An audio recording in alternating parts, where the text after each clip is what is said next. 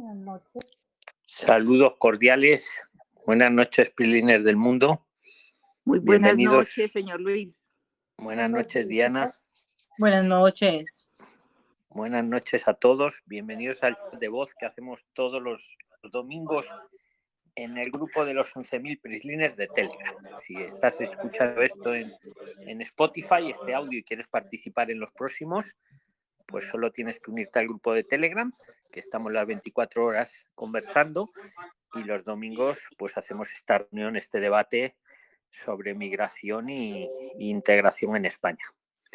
Pues nada, Prilines, bienvenidos a todos y podéis ir tomando la palabra con orden y concierto. Ahora cuando acabe, el primero que la quiera tomar, pues ya es suya la palabra. Os ruego a todos que, excepto el que esté hablando, nos cerramos el micro, ¿vale? Para que, que no se oigan ruidos. El que toma la palabra se lo abre y los demás nos, nos silenciamos. Así que el que quiera, pues que tome la palabra. Yo me silencio. Buenas tardes, habla Emperatriz Don Luis, de muy Bogotá. buenas noches. ¿Cómo ha estado? A ver, ¿quién ha ganado? Ha ganado la que ha dicho buenas tardes. ¿Quién ha dicho buenas dije tardes? buenas tardes. ¿Cómo Esa de las buenas tardes es la que tiene la palabra, porque ha sido la primera. Bueno, Adelante, entonces- preséntate, preséntate. Bueno, soy Emperatriz de Bogotá. Buenas tardes para todos. No te había gracias, conocido, Emperatriz, como te No. Tiz. Claro, Me he puesto más bonita para, para que me atiendan más tiempo. hay una emperatriz en la sala. Adelante, Emperatriz. Siempre acompañándolos, sino que dejo que todos vayan, sobre todo los que van llegando allá y están en más apuros, hablen, ¿no? Bueno, pero la pregunta que tengo hoy es que si eh, las visas de estudiantes de mis dos hijos, de mis dos hijos para estar matriculados en, en centros públicos o universitarios allí, eh, no piden pasaje de vuelta si yo logro la matriculación que estoy buscando para educación superior, sea a nivel de, después de que terminan su bachillerato. Venga, el que quiera, el que, el que quiera que responda a la emperatriz. Yo puedo Yo, decir yo- algo. yo Muy me sé la tardes. respuesta, pero prefiero que te respondan ellos, porque así todos participáis. ¿Quién más se sabe la respuesta que plantea Emperatriz? Que tome la palabra y la responda. Aló, buenas. Don Luis. Buenas, buenas. ¿Sabes la respuesta para la Emperatriz? Hola. Es siempre, el tiquete siempre debe ser comprado ida y regreso independientemente de cualquier situación. Eso es lo que tengo entendido. No estoy de acuerdo. A lo mejor algún Prisliner más quiere aportar. Don. Luis, no esto es lo que yo tengo. Don Luis, Hola, buenas noches. Habla Claudia Hola, visa por de. Según lo que tengo entendido y lo que he leído, cuando una uno visa, gestiona una- la sí, perdona, una visa por estudios que la emperatriz pregunta si con una visa de estudios de cuánto tiempo es, más o menos, emperatriz. Pues una carrera, eh, una carrera allí, ¿cuán- una carrera normal aquí en Colombia dura cinco años, o sea, diez semestres. Allá me Sí, imagino pero que si tu pregunta es si te tienes que sacar el, el billete de vuelta, ¿no? Si logro la matriculación antes de irme, la visa de estudiante para, para ellos dos, ¿debo sacar pasaje de, de regreso o no? Don Luis, buenas noches. Lo que yo he investigado y he mirado, eh, cuando uno tiene la visa de estudio desde el país de origen, solamente es necesario comprar el pasaje de ida. Pero si es por, por estudios más largos que un año, ¿cierto? Y en Sí. este caso, el que yo Por pregunto, estudios de seis meses. Si uno tiene visa de estudiante, solamente compra el tiquete de ida. Bueno, y entonces se me, se me liga una, una preguntita chiquitica y salgo. La segunda pregunta es, ellos me pueden pedir a mí de acompañante, yo me quedo acá, ellos se van, y al cuánto tiempo ellos me pueden pedir a mí de acompañante y al cuánto tiempo puedo yo trabajar. Claro, yo sé que tengo que llevar los medios para, para mantenerme, ¿no? Pero después de cuánto tiempo puedo yo, eh, pueden ellos pedirme como acompañante y luego cuánto tiempo ¿al cuánto tiempo puedo yo trabajar? Como acompañante te pueden pedir después de que les entreguen el TIE. Él va a gestionar la solicitud de sus acompañantes. Como acompañante no puedes trabajar. Pero ¿Nunca, puedes nunca? en un no, eh, eh, escucha. Luego que llegues como acompañante, puedes gestionar tu propia estancia de estudios. Ok, ok. Y con la estancia de estudios sí vas a poder trabajar. Bueno, espero poder participar más adelante con otras dos preguntitas y muchas gracias. Muchas gracias, Emperatriz. Por cierto, antes de que sigáis tomando la palabra, el profesor de CAP aquí en España va a venir el sábado, ¿vale? Que os había dicho a algunos que iba a venir el martes, lo ha atrasado porque tenía muchas clases de, para conducir camión y entonces va a venir el sábado para explicaros, porque hay una posibilidad de todos los que queréis trabajar en España de conductores de tractocamión, vamos, se necesitan un montón de 15.000 camioneros, se necesitan ahora mismo. Solo eso. Seguir tomando la palabra según queráis. Don Luis, buenas noches. Buenas noches, Claudia. Ha ganado, te toca. Soy Claudia, soy también de Colombia. Quería hacerle una pregunta, es que he estado como muy intrigada y no he podido como encontrar una respuesta.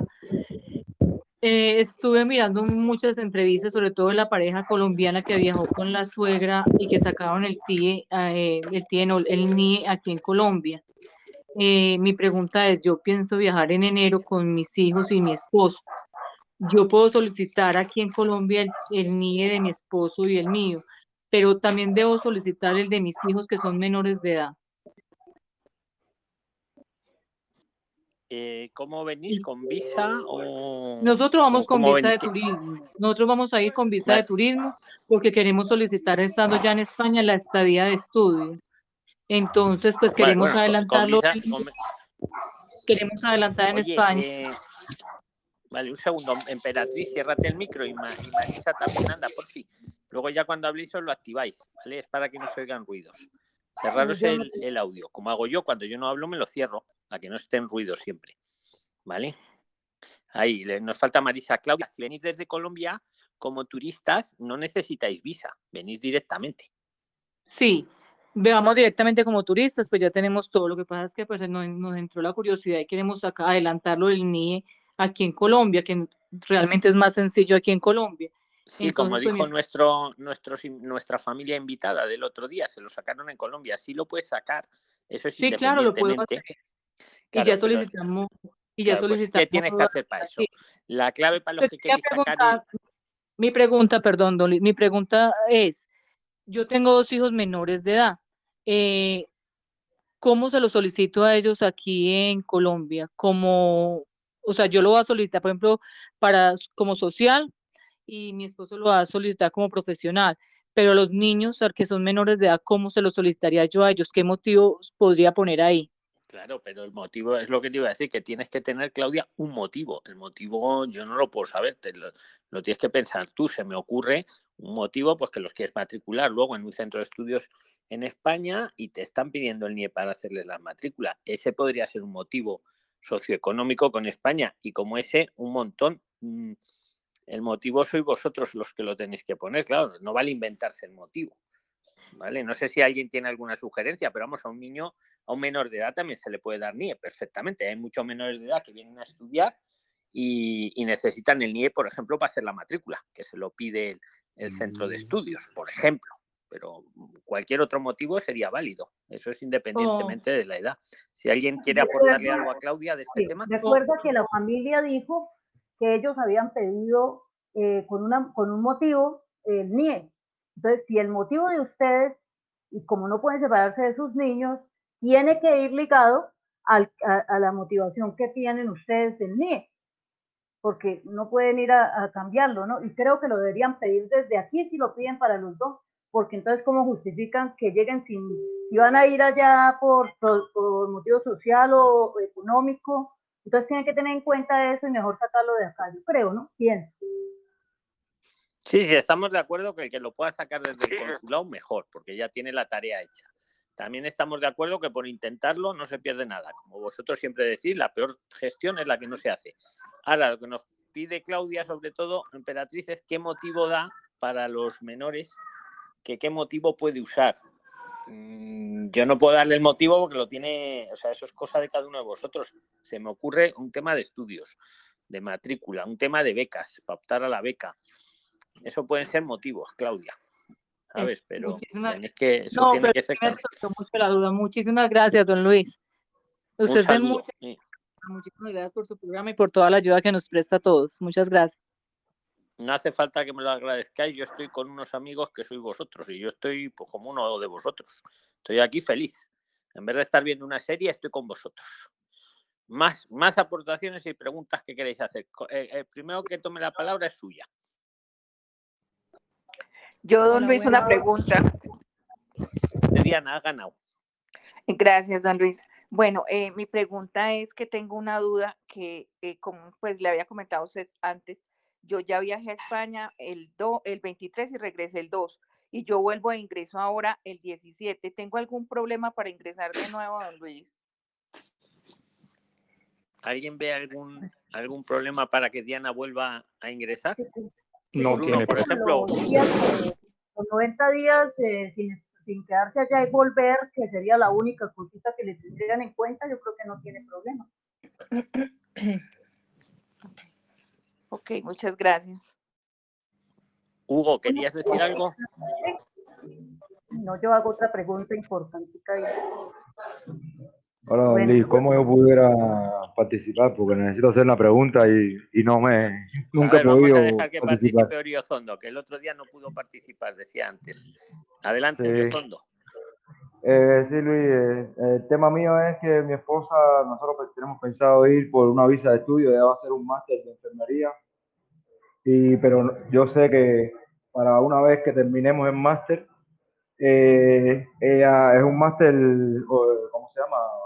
Eh, propio, no, un ¿cómo se llama el otro máster? Un máster oficial, ese.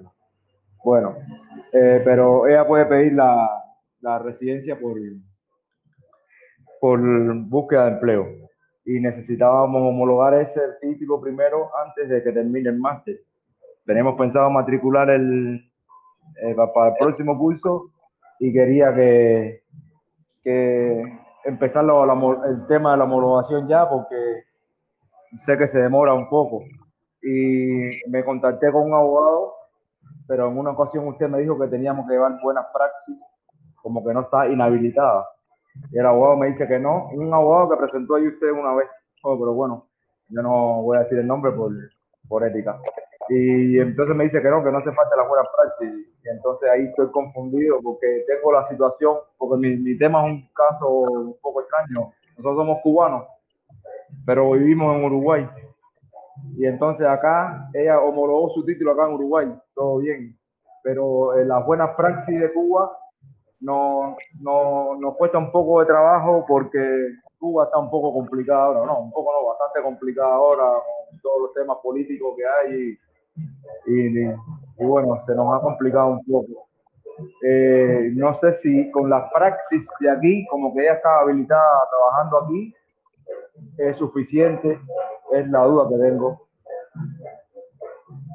¿Qué opináis vosotros, Prilines? Yo, Horizondo, te podría decir bueno, respondiendo rápido a lo del abogado que has dicho, yo no me hago responsable, yo os presento abogados, como os presento entre vosotros, pues para que hagáis networking entre todos vosotros, con los abogados, con los asesores, pero yo no me hago responsable, claro, porque, porque cada uno es de su padre y de su madre, me explico, ¿no? Y vosotros lo sabéis, ¿no, Horizondo? Que no, que os lleve a, alguien ahí al canal no quiere decir que ponga la mano en el fuego. Hombre, si no tengo malas referencias, le llevo. Si tengo malas, no le llevo. O no le vuelvo a llevar, a quien sea. Pero que, que una cosa son los abogados y otra cosa soy yo, que lo sabéis. Yo ni les cobro ni me pagan, ¿vale? Y sí, claro, claro. Y que lo sepáis. Y de hecho, tengo un caso que no le que no le he vuelto a llevar y hasta se me ha enfadado, pero no he vuelto a llevar porque recibí quejas de vosotros pues no le he vuelto a invitar. Tampoco voy a decir el nombre por respeto, pero que lo sepáis. ¿vale? Yo os defiendo siempre a vosotros, pero, pero que yo no tengo nada que ver con los abogados. Ahora, creo que es bueno que os traiga abogados, que os traiga profesores del CAP, que os traiga distintas, porque es mejor para vosotros. Y vosotros ya sois, pues, pues personas adultas y sabréis seleccionar, ¿no? Yo, sí, Entonces, claro. Horizondo, yo lo que sé, mira, de eso, lo que has preguntado, el máster, si te admiten, o a tu mujer, vamos, eh, aunque el título esté en proceso de homologación, si te admiten los del máster, puedes ir tirando para adelante, ¿eh? que, muchos de estos estudios, con que, con que tú presentes que lo has solicitado, la homologación, pues te admiten. ¿eh? Muchas universidades, muchos másteres. No es necesario ya que esté homologado para que te admitan, sino con que les acredites que lo estás haciendo, ellos ya con eso te admiten el estudio. Lo otro, pues es que yo ahora mismo no lo sé. No sé si alguien en la sala le puede aportar, porque con lo de la praxis, ¿a qué te refieres exactamente? O sea, alguien en la sala sabe algo que esto que nos pregunta nuestro amigo Horizondo, que el otro día no pudo intervenir y quiso en el chat de voz del otro. Eh, eh, Luis, permiso, permiso.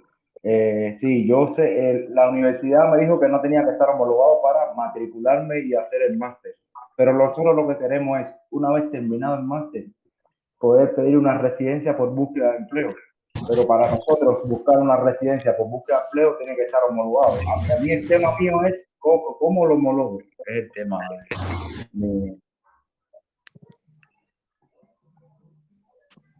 Eh, y el título es de Cuba. Sí, es de Cuba. pero lo tenéis homologado para, el país en el que estáis ahora, ¿no? Eh, sí, aquí en este país eh, claro, pero para homologar tengo que, según lo que me han comentado, tengo que...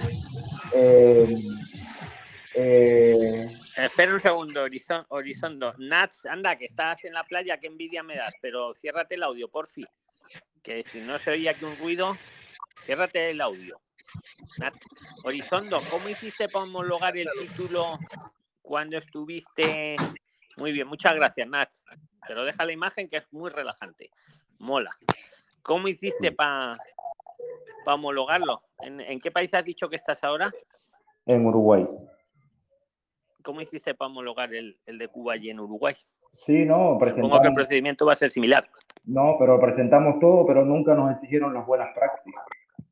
Eh, presentamos todos los documentos, todo bien, y nunca nos dijeron nada. Yo estaba ajeno a eso. Y hace dos años estaba trabajando aquí normal, pero pero para allá sí me hace falta.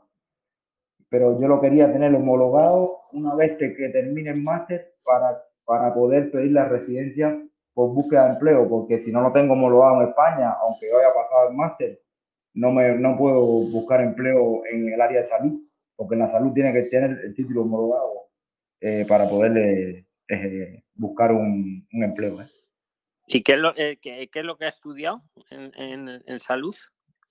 Eh, ella es licenciada en enfermería. ¿Y para el máster sí la admiten? Sí, para el máster sí la admiten. Para el máster sí la admiten. No importa que esté homologado. ¿Quieres decir algo, Emperatriz, de este tema? Sí, acerca de eso. ¿Te acuerdas que hubo una persona que entrevistaste, creo que la semana pasada o anterior, que dijo que una buena noticia era que habían homologado ya que, que muy pronto haría la homologación de los títulos de, la, de los sanitarios? Sí, eso es cierto, lo van a hacer ahora que se haga como máximo en seis meses. Hay un anteproyecto de ley que, que lo que estaba tardando en España hasta dos años, lo van a reducir por ley que se haga máximo horizondo en seis meses. No está aprobado, pero no van a tardar en aprobarlo, lo dijo eh, el, ministro de, del ramo de Educación y Ciencia. No sé si eso, te puede ayudar un poco. Lo de la praxis, eso, eh, ¿nos puedes explicar, Horizondo, qué es esto de la praxis? Porque yo ahí me la praxis, bueno, la, la, praxis fue usted que me dijo la palabrita. Es como que no está, es como que no está inhabilitada para ejercer la profesión, como que no ha cometido ningún, como, como que no ha sido sancionada. No sé si me explico. Sí, bueno, yo os hablo a veces de malas praxis que hace la administración española, pero vale. Ah, hombre, en mi opinión, en mi opinión, si hace el máster y la han admitido al máster eh, sí le van a dar la residencia para búsqueda de empleo y prácticas. Ahora, otra cosa es lo que tú planteas, que a lo mejor si no tiene el título homologado aquí en España, pues no puede ejercer de enfermería. Claro, puede buscar el trabajo, pero aunque lo encuentre, luego no va a poderlo ejercer, pero yo creo que le va a dar tiempo a, a homologarlo. Yo no, yo eso de la praxis no, eh, yo no, es la primera vez que lo oigo, vamos, no sé si alguien en la sala lo, tiene por ahí. La primera vez que lo oigo aplicaba esto, quiero decir. No sé si alguien en la sala tiene algún conocimiento de esto. Vamos a investigarlo, te lo voy a investigar, Horizondo. Eh, Luis, nosotros tenemos algunos amigos eh, que trabajan en la salud y están en España, algunos han homologado y sí le exigieron eso. Pero a ver, la pregunta que yo tengo es, yo nosotros no podemos regresar a Cuba por problemas que no voy a mencionar ahora aquí, porque no, no hace, no hace falta que lo menciones. y entonces, pero ese documento allá no, no, no, me, me es difícil de encontrarlo allá en Cuba. Y yo lo que quiero saber es, yo sé que tengo que presentarlo, pero yo lo que el punto es que si yo presentando un que como que está trabajando aquí, habilitado aquí, con eso ya tengo, ¿me entiendes? Que no es mi país de origen, este, ¿me entiendes? No sé si Luis, este, si hay un certificado de habilidad que piden a, a los que trabajan en sector eh, salud, al menos acá en Perú también. Muy, gracias, Jacqueline. Buen aporte. Pues Horizondo habrá que ir viendo la manera de irlo pidiendo, pero sin paralizarlo del máster, porque el máster lo han admitido y habrá que ir buscando, si es que a los sanitarios, qué pena que no esté hoy Jesús por aquí, don Jesús, el, el martes en Zoom se lo preguntaré, porque él seguro que lo sabe. ¿Sabes? el sanitario. Si, y, si puede, y si puede preguntarle si con el que si yo presento como que está trabajando acá en Uruguay, me sirve, es lo que porque de Cuba se me complica. Claro, hombre, yo esa, esa gestión sí que la haría, buena idea, porque lo pediría. El, el, que estás ahí en Uruguay es para tu esposa, no es para tu mujer todo esto. Claro, sí. Yo lo pediría porque igual sí que sirve. Y si no, pues ahí lo tienes. Probablemente sí que sirva. Horizondo, no te puedo poner la mano en el fuego, pero yo lo pediría, el de Uruguay, si lo puedes pedir, porque estás allí, y el de Cuba es difícil y presento la homologación con ese mismo. Por ejemplo, ¿cuántos, ¿cuántos años ha estado allí? ¿Cuánto tiempo ha trabajado allí en Uruguay, más o menos? Dos, dos años.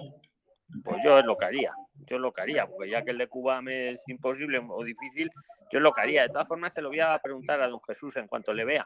Vale, de todas formas, ah. también le tienes en el chat, aquí en Telegram, Ah, escríbele la pregunta. Yo cuando le vea le pregunto, pero tú ahora luego cuando acabemos escríbele. Está en el chat pequeño, don Jesús. Ah, eh, bien.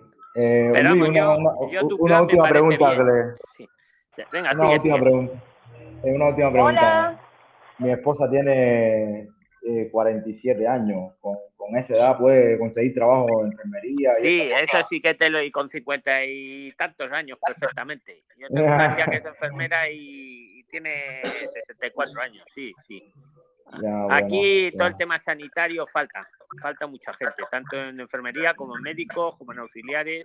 Bueno, aquí en toda Europa, ¿eh? que lo sepáis, aquí en toda Europa. Sí, por eso. y, con 65 años también encuentra trabajo si quiere, te lo aseguro. Queríamos, queríamos, queríamos ir a, queríamos ir asegurando porque sí, vamos, el máster nos cuesta como 6.000 euros y y bueno, nosotros lo, lo pagamos, pero, pero, con un objetivo. Oye, estar pues legal. una tarea, una tarea. De, pregúntale ya que vale el máster los 6.000 eurillos, pregúntales esto que nos has dicho para tener una tercera opinión. Haces muy bien, Horizondo, en preguntarlo al abogado, en preguntarlo aquí. Le vamos a preguntar a don Jesús y aparte pregúntale a los del máster, porque ya que lo vas a hacer con ellos, que lo, que lo que, investiguen un poquito también. Y así tienes cuatro fuentes de eh, Y al, al, del máster le pregunto cómo hago para homologarlo. Así mismo le pregunto, ellos me dirán cómo.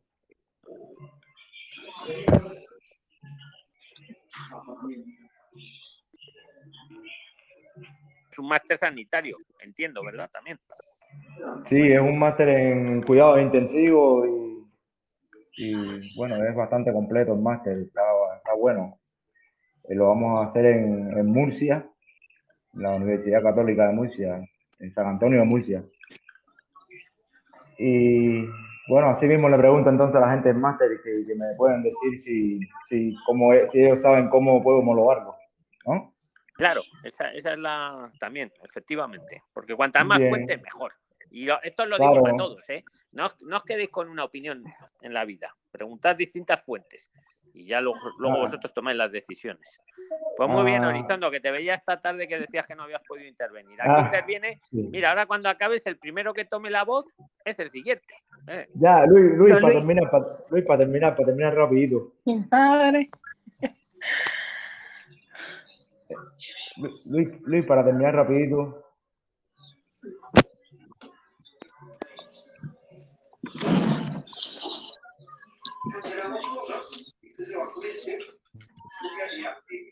Luis.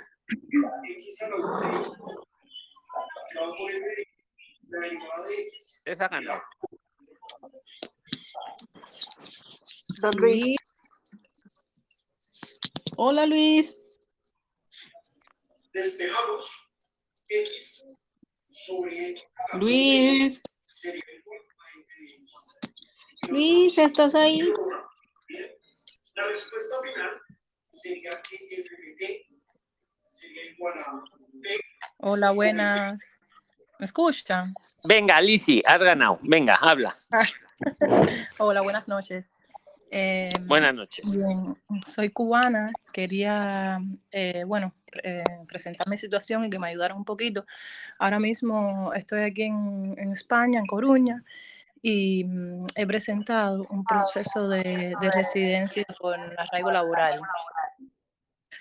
Eh, yo tenía, o sea, tengo eh, permiso de trabajo y, estancia por, por, un proceso de asilo. Y al presentar ahora esta residencia me han dado no favorable. Quería que me orientaran un poquito sobre qué puedo hacer y eh, poco más. ¿Cuánto llevas? ¿Cuánto llevas aquí en España? Aquí en España llevo dos años y dos años y medio a ser. Y de esos dos años eh, ya más de seis meses trabajados. Y has presentado el arraigo laboral, has dicho.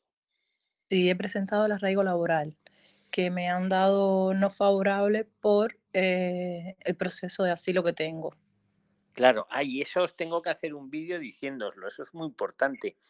Tenéis, precisamente es que tengo, lo quería hacer un día de estos, Lisi.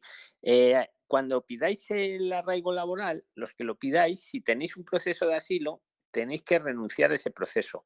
Y si lo habéis recurrido, tenéis que renunciar al recurso y luego presentar el arraigo laboral, porque lo están denegando agarrándose a eso, Lisi, a lo, eh, a que tienes abierto una petición de, asilo o de protección internacional. Entonces hay que renunciar antes y luego... O sea, ya, pero ahora mismo yo eh, debería pedir cita en la policía para renunciar al asilo, ¿no?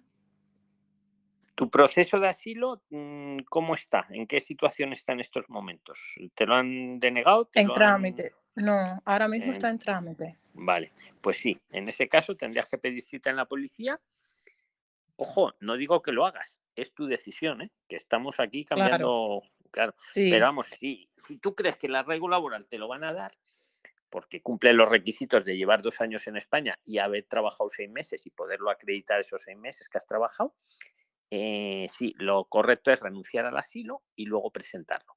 Porque si no, cuando lo presentas, si no has renunciado al asilo, te lo van a denegar porque estás en proceso de asilo. Te hago una pregunta yo. Eh, ¿Los seis meses que has trabajado lo has lo tienes en la seguridad social o cómo lo tienes? Los tengo sí, sí, en la seguridad social, todo en regla y sí, eh, tengo la vida laboral, el informe de vida laboral con, con estos seis meses. Que, son seis meses en los dos últimos años que, que, has estado. Sí, sí, En mi opinión, sí. En mi opinión, el procedimiento sería ese: ir a la policía, renunciar al asilo y, luego presentar el arraigo laboral. Yo es lo que haría, no digo que lo hagas tú, pero sí, sobre todo si tienes bien acreditado esos seis meses, que con la vida laboral eh, es la mejor acreditación. ¿Alguien le quiere decir algo a Lisi de este tema? ¿Alguien ¿Qué pasaría? ¿Qué pasaría con mi trabajo? Porque ahora mismo estoy trabajando y me quedaría entonces en estado irregular si me quedo en un estado irregular, ¿qué pasaría con mi trabajo? Y, y bueno. Muy buena pregunta. Eh, ahí me estás haciendo repensar mi respuesta. Y te pregunto, ¿tú por qué quieres el arraigo laboral? Porque otra estrategia sería, yo estoy pensando con la voz alta, ¿eh? Lisi, otra estrategia es que sigas con el procedimiento de asilo, tú sigues trabajando, que lo tienes todo, tal, tal, tal, sigue. Y si te denegaran el asilo, es entonces cuando podrías hacer el, el arraigo laboral. Te pregunto, ¿por qué lo quieres hacer ya? ¿Cuál es el motivo que tienes? Bueno, realmente lo quiero hacer ya porque necesito ir a Cuba y para poder ir a Cuba necesito tener una residencia. Vale, ahí lo entiendo muy bien. Mm. Pues la pregunta del millón acabas de hacer, muy buena pregunta. De hecho, había muchos abogados había muchos abogados que se enfadaban por eso, porque decía, es que claro, ahora lo que acabas de decir, Lisi. Ah, ¿Alguien quiere opinar de esto? Rilines, que tome la palabra directamente. habéis visto lo que le pasa, ¿no? Si renuncia a su proceso de asilo, se queda irregular y, ¿y qué pasa con su trabajo? Hasta que le den el arraigo laboral, aunque si lo presentas bien, están dando los arraigos laborales incluso en semanas. ¿eh? Rapidísimo, sí, eh, lo están dando súper rápido porque la información de no que no me lo solucionaron me lo dieron antes del mes. Es decir, que si me lo hubiesen dado favorable, igual me lo iban a, dar antes del mes. Así es. O sea, que te dijeron ya que no por estar en el asilo, ¿verdad? Te pasó. Lo has dicho al comienzo. Bueno, supongo, supongo que haya sido por eso, porque al, al recogerme la documentación me lo dejaron claro, que me iban a recoger la documentación pero que probablemente fuera no favorable porque yo estaba en un proceso de asilo. Pero en ese momento yo no sabía, no sabía qué hacer. Hombre, es lo que yo siempre lo que os digo, que por intentar las cosas, la peor gestión es la que no se hace. Que Oye, por, eso fue que igual, por eso fue que igual los presenté. Hiciste bien. ¿Cómo, una pregunta, ¿cómo lo presentaste? Mm, nada, yo fui directamente a, las oficinas de extranjería aquí en mi, provincia, en mi ciudad, y con el, con el informe de vida laboral, eh, empadronamientos de, hace, bueno, del tiempo que llevo aquí en España, mm, el contrato de, el contrato de trabajo, y una copia del pasaporte, una copia de la tarjeta roja, que es mi documentación oficial aquí ahora mismo en España, y nada más. Perfecto, no, era para, o sea, muy bien. No, era para ver si porque sabes que también se puede hacer con certificado digital, pero bueno, se ve que en tu comunidad pues van rápido. Es muy rápido, sí. Sí, pues te vas a quedar ahí un pequeño limbo. Mm, ya, y, y otra pregunta que quería hacer. Eh, si ahora mismo me lo dieron no favorable, ¿qué tiempo yo tengo para volver a presentar? ¿Lo puedo hacer en cuanto yo quiera? ¿O qué? O porque si yo logro, si yo logro, por ejemplo, hablar en mi centro de trabajo con mi empleador y cómo, cómo, no me van a hacer. Es de, confianza. es lo que yo opino. Sí, sí, sí, pero mira, lo que yo opino es, sí, para mí, para eh, mi opinión es que como ahora mismo no me van a renovar el permiso, o sea, el, el, contrato de trabajo no, no me lo van a renovar. Ellos, mi duda es si ellos tienen cómo saber que yo estoy irregular. Es que por eso te pregunto si son de confianza. Sí, de confianza son.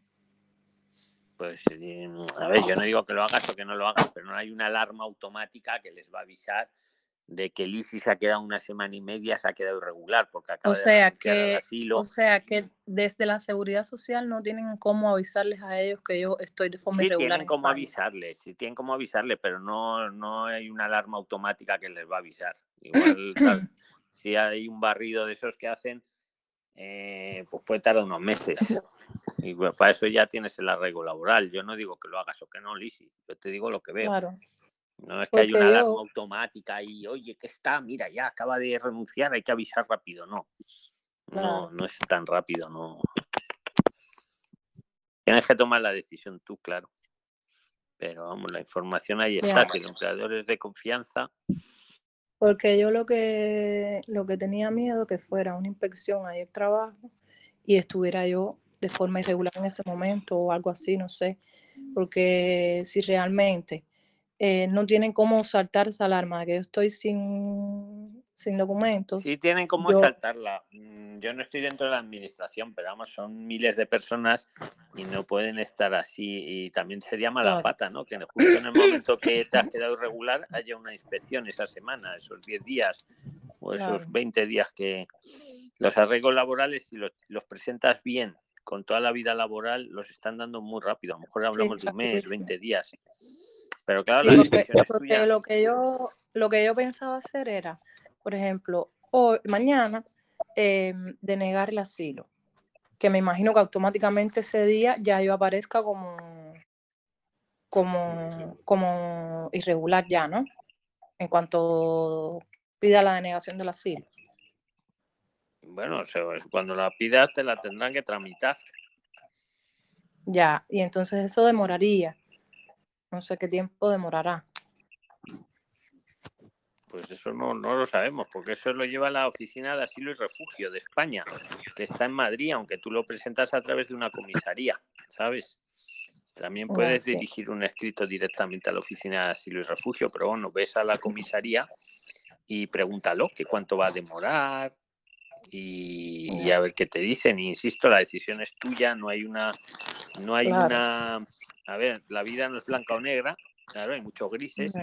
Yo sé que muchos abogados se quejaban precisamente de esto, que le ocurría a mucha gente con el arraigo social, en este caso era, porque efectivamente tenían que renunciar al asilo para pedir el arraigo social, y, pero creo que hay una modificación ¿eh? y que no te exigían para el arraigo social eh, renunciar al asilo previamente como, como sí están pidiendo ahora para el arraigo laboral.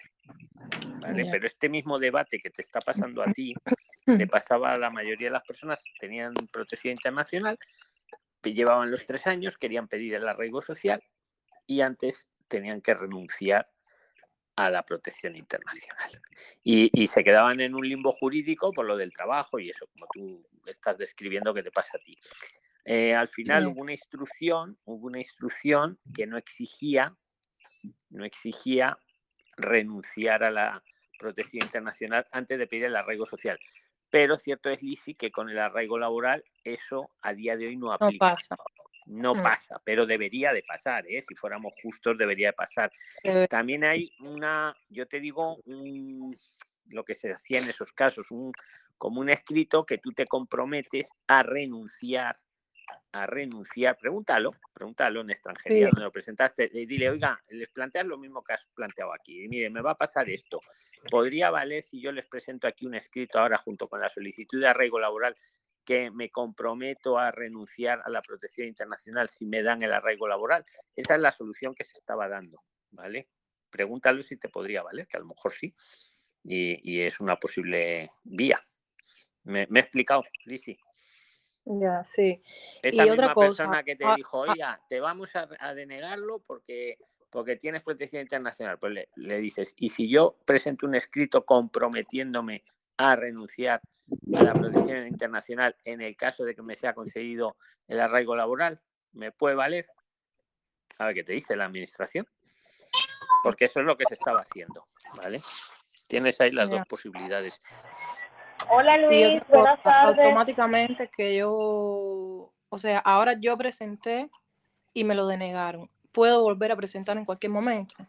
Sí, puedes denegar, eh, o sea, puedes volver a presentar en cualquier momento, por supuesto, y incluso si te lo deniegan, suelen dar un plazo de 10 días hábiles, como hablábamos en el último Zoom, de 10 días hábiles para que susanes, porque cuando lo deniegan, te tienen que poner el motivo de la denegación e incluso darte un plazo de 10 días hábiles, insisto, no cuenta domingos y festivos ni sábados, para que tú ese, ese, ese defecto lo puedas subsanar. En el escrito, ¿te han dado un escrito denegándotelo? ¿Cómo te lo han No, me lo notificaron por, por internet, por, por, por, el expediente, por la forma de revisar el expediente, me lo... Pero ahí habrá una resolución denegatoria tiene que haber una resolución ahí donde te ponen el motivo y, dan un plazo para subsanar. Y hombre, si se te pasa el plazo, míralo, si porque ahí te lo dirán. Entonces, te dan 10 días, eh, tú puedes poner ahí eh, contrarreplicar y decir, mire, pues voy a renunciar al arraigo, o sea, a la protección internacional. Y si se te han pasado los 10 días, claro que puedes volverlo a presentar cuando quieras. No hay un límite de presentaciones. ¿Vale, Lisi? Vale. Venga, pues, muchas gracias. Hola Luis, tardes. Luis, hola. Buenas. Ha ganado la primera que ha dicho hola Luis, que creo que era Nats. Creo que ha ganado. y los demás con el micro eh, ha, ganado. Y los demás con el micro silenciado, porque si no los ruidos. Venga, adelante. Has ganado, Nats. Hola, ¿cómo estás Luis? Bueno, yo tengo varias preguntas. La número uno. Oye, oye, pero no me preguntéis solo a mí, preguntar entre vosotros también. Pero venga, adelante. Venga. Bueno, bueno, mira, te voy a comentar. Yo viajo, eh, bueno, Dios mediante, el 24 de diciembre estoy allá, en Barcelona. ¿Qué pasa? Yo llego un día a Barcelona, luego voy cinco días a París y luego me devuelvo otros 13 días a Barcelona, pues mi reserva en total es de mi tiquete de vuelta a, a 22 días. Yo tengo la reserva de Barcelona paga, la del día 1, y tengo la de los días en París paga. La pregunta que quiero hacer es si los otros 12 días yo la tengo que pagar obligatoriamente porque eh, he escuchado varios casos como que están todas las personas porque no tienen la totalidad de reserva para de todos los días o si la puedo reservar por el 50%, pues pagando el 50% con anterioridad y el otro 50% cuando llega al lugar.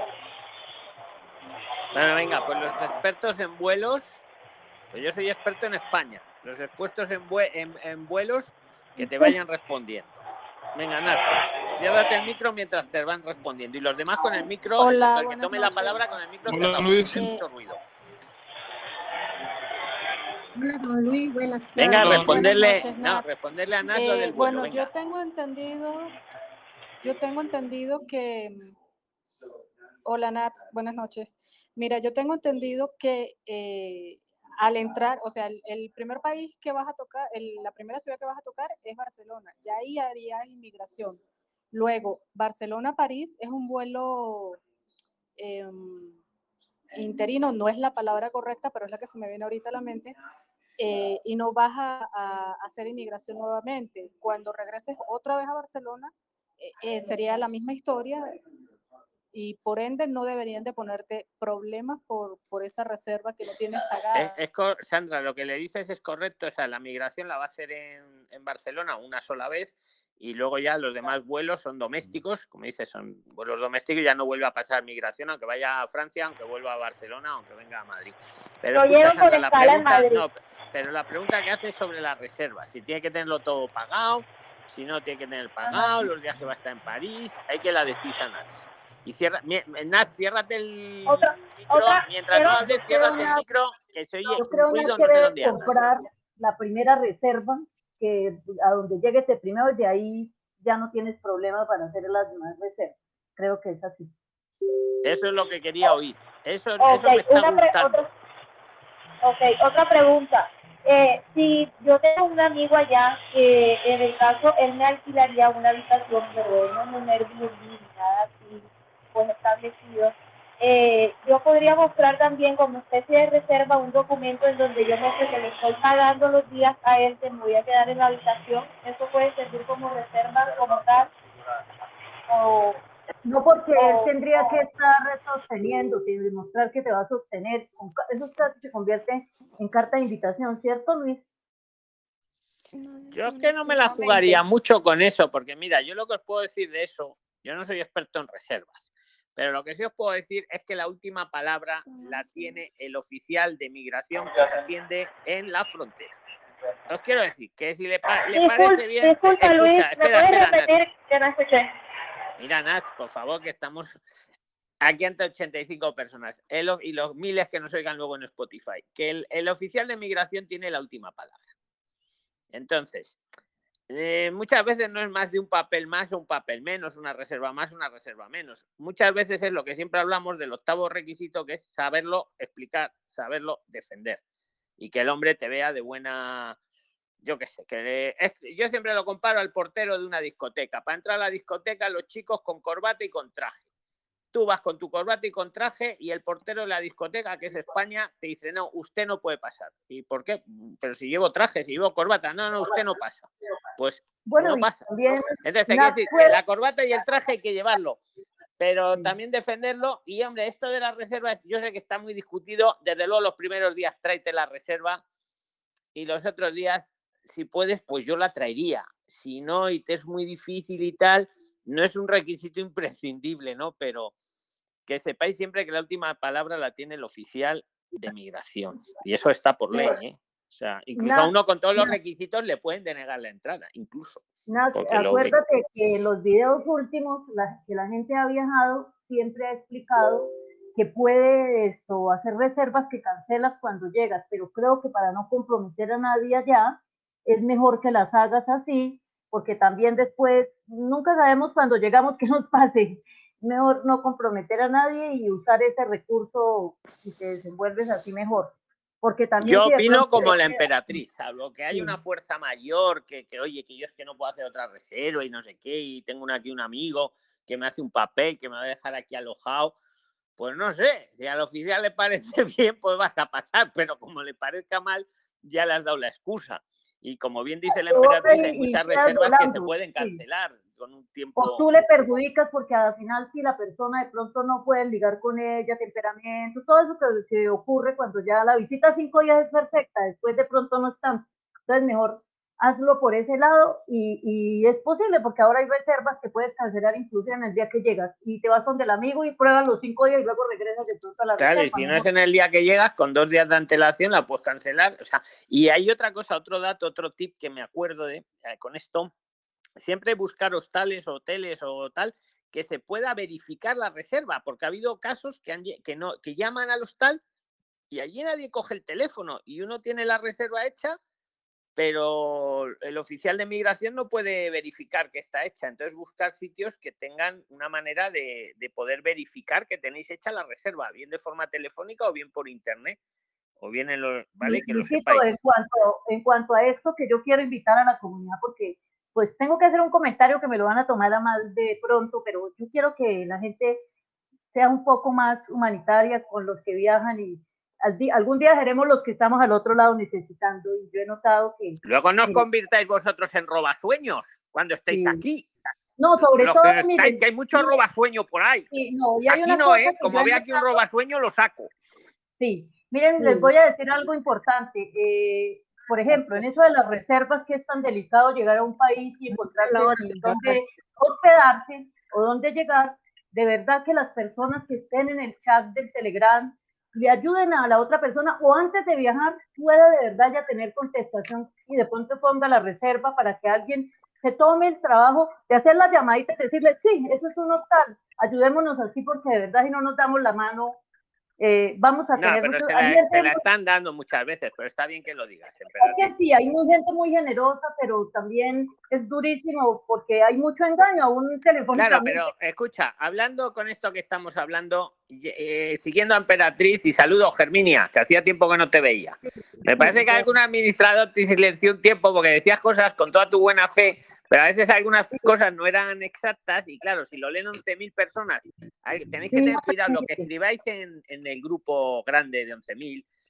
Pensarlo bien, porque si eh, pensar que si decís una información incorrecta, aunque sea de buena fe, que yo sé que lo hacéis de buena fe, eh, podéis confundir a miles de personas. Hay que tener mucho cuidado con eso, ¿vale? ya quede bien claro, por favor. Pero que este, no fui yo, ¿eh, Germinia? Que conste que no fui yo, pero me lo dijo el administrador con mucha pena. Dice, la tengo que silenciar porque está venga a ayudar, pero algunas cosas, pues claro, y entonces a veces tener en cuenta que tenéis responsabilidad con lo que escribís. que yo no me lo juego, por zanjar el tema, escucha, Germinia, un segundo, por zanjar este tema, yo un, viaje tan importante, con todos los recursos que uno invierte, yo por una reservita no me lo jugaría, y más por una reserva que la puedo anular incluso, luego, como dice Emperatriz.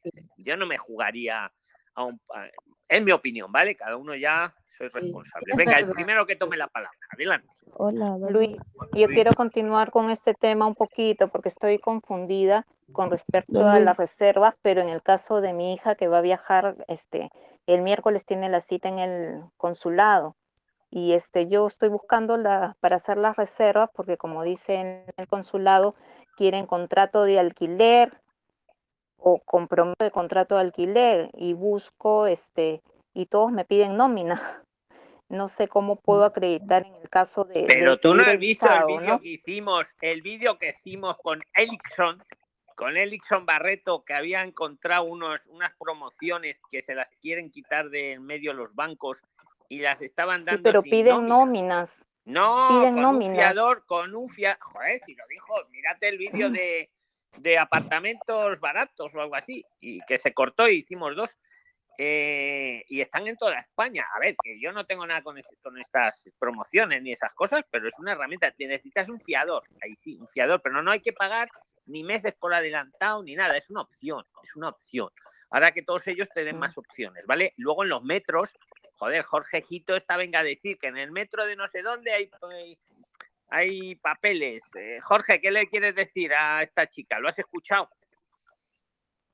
O cualquiera de vosotros. ¿Qué la queréis decir a ella?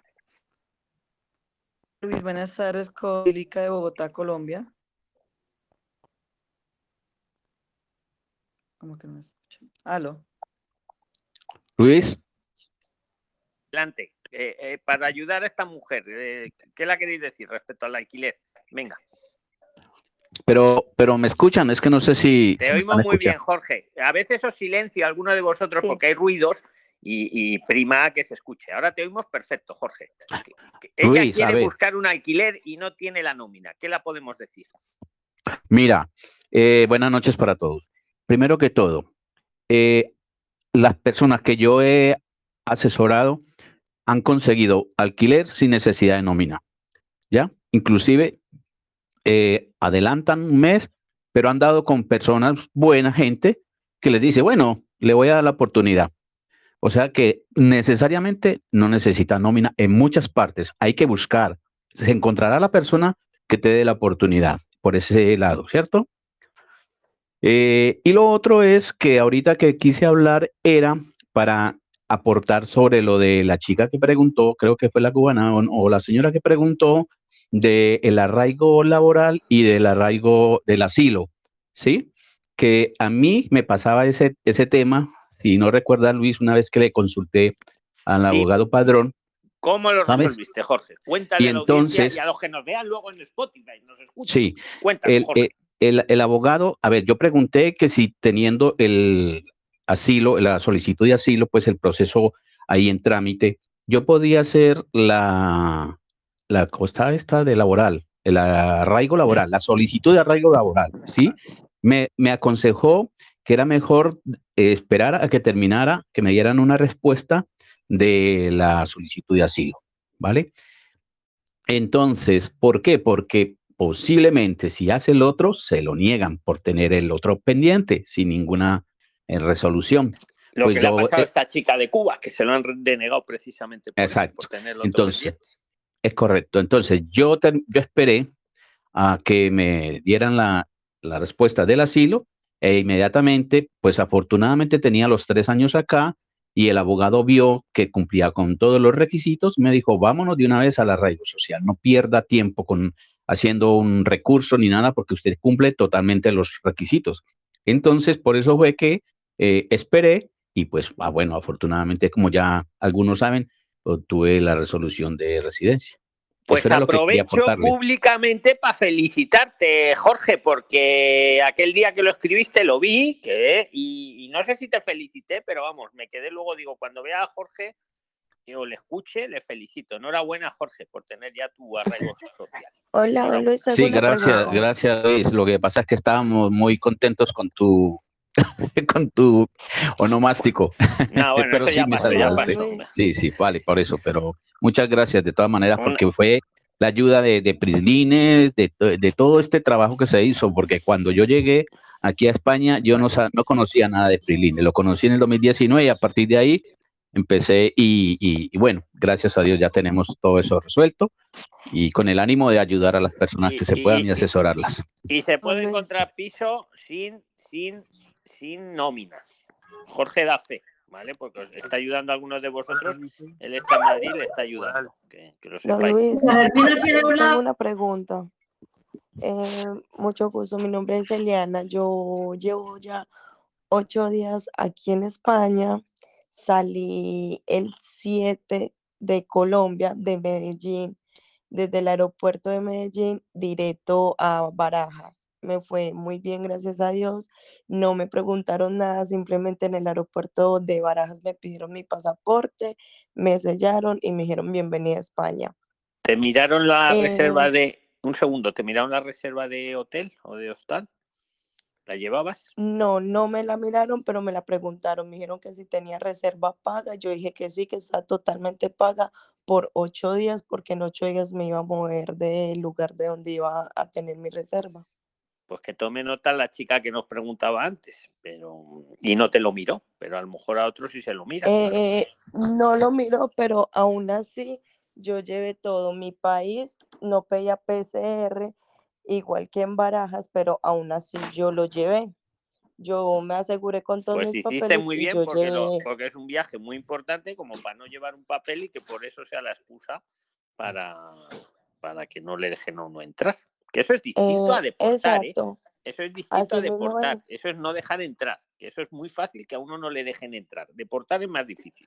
Deportar Sí, solo a los es. delincuentes, pero no dejar entrar a cualquiera. Le caes mal, le caes mal Sí, al de así migración es. y no entras. Es que es así. ¿eh? Eh, si, si alguno de migración te, te quiere parar, pues a la muchacha que está preguntando por lo de la- del hostal, si le da con un, con un guarda de migración que le dé por mirar sus papeles y se pegue de la, de la hostelería y diga, ah, pero tú no la tienes paga, eh, por ahí puede ser que le ponga el primer problema porque no la tiene paga completamente. Y segundo, si llaman, como tú estás diciendo, y en el hostal no contesta, o llaman y verifican que el hostal no es real. Esas son varias cosas que le pueden causar problemas a la hora de la entrada, pero si da con un buen migrante, pues de migración nada más le hacen como me hicieron a mi firma, eh, me sellan y listo. Felicitaciones. Pero, don Luis, yo la pregunta que tengo es, yo ya llevo ocho días acá, yo ya tengo mi casa, yo ya tengo mi piso, pero fue una amiga la que lo firmó, o sea, la que firmó el piso. ¿Sí me hago entender? Pues el piso está a Sí, te nombre de haces, te haces entender. Te pregunto cómo consiguió el piso tu amiga. Y ahora sigues con la pregunta para ayudar Eh, también a todos. ella ya tiene su, su nie- ella tiene su, ella tiene cuatro años acá en España, ella Ah, vale. tiene, ella tiene su vivienda, tiene un bar de tapas acá en Lugo, nosotros nos encontramos en Lugo. Y, y por ese lado fue que ella me, ella me colaboró, me dijo que ella me ayudaba a firmar el contrato y poner el contrato a nombre de ella en cuanto yo responda, obviamente, por la paga del piso. Y ella emigró y ya tiene un bar de tapas. Emigró hace cuatro Sí, años y ya tiene un ella bar de migró, tapas. Tomar notas, exactamente. Se creó su empleo, tiene un bar de tapas. Sigue, sigue con la, Exactamente. con la. Eh, entonces ella me dice que mañana lunes, ahora lunes, en la, al mediodía, se va para, para León y después para Holanda. Así que yo no me puedo que y viene en un mes. Yo no me puedo quedar un mes esperándola a ella para poder empadronarme. Tengo entendido que tengo que pedir la cita, esperar que me den la cita, llenar el formulario, pagar. Yo todo eso lo entiendo, pero yo cómo haría para que me den mi empadronamiento sin necesidad de que ella vaya. ¿Estás en Lugo capital o en un pueblo de Lugo, de la provincia de Lugo? No, en Lugo capital. Vale, bueno, estás de suerte, primero, porque en Lugo está el profesor. Y segundo, porque Lugo es un ayuntamiento, no es excesivamente grande, no es como Madrid. No, sé si va con citas allí, no es un pueblo. En un pueblo te diría que en un momento te haces el empadronamiento. ¿eh? En Lugo eh, se me ocurre, si ella se va a ausentar, que te deje un papel firmado eh, de puño y letra autorizando a que, a que te empadrones, poniendo pues yo, menganita de tal, con NIE tal, autorizo a que fulanita de tal se empadrone en el domicilio que yo tengo alquilado, tal, tal, y lo firme, manuscrito, y además que te deje el contrato de que ella tendrá de arrendamiento, de arrendamiento de ese piso, ¿no? Que lo ha hecho a su nombre, aunque sea Sí, para sí, ti. claro. Luis, puede que le des una fotocopia del documento también. Aporta Bruno, aporta. Bienvenido Bruno, que ya el otro día te puse cara por primera vez. Saludos cordiales. Bruno de Argentina. Adelante. Saludos, Luis, saludos. Que si puede también que le pida fotocopia del DNI. Mm, me A ver, yo les fotocopia. ahí también. Les aporto ahí también sobre ese, sobre ese tema. Lo que la chica le está pasando me pasó a mí al llegar acá. Es decir, cuando conseguí mi habitación, eh, yo necesitaba empadronarme, ¿sí? Y el señor mm, que tenía la habitación, la casa, el piso, en ese momento, él lo tenía en alquiler. Lo que hice fue que en el, allá en la, en de Madrid, en el ayuntamiento, me dieron un documento, una hoja para que él la llenara y la firmara, la rellenara pues sus datos, lo rellenó, firmó y llevé una factura del piso y con eso me, me empadronaron, ¿ya?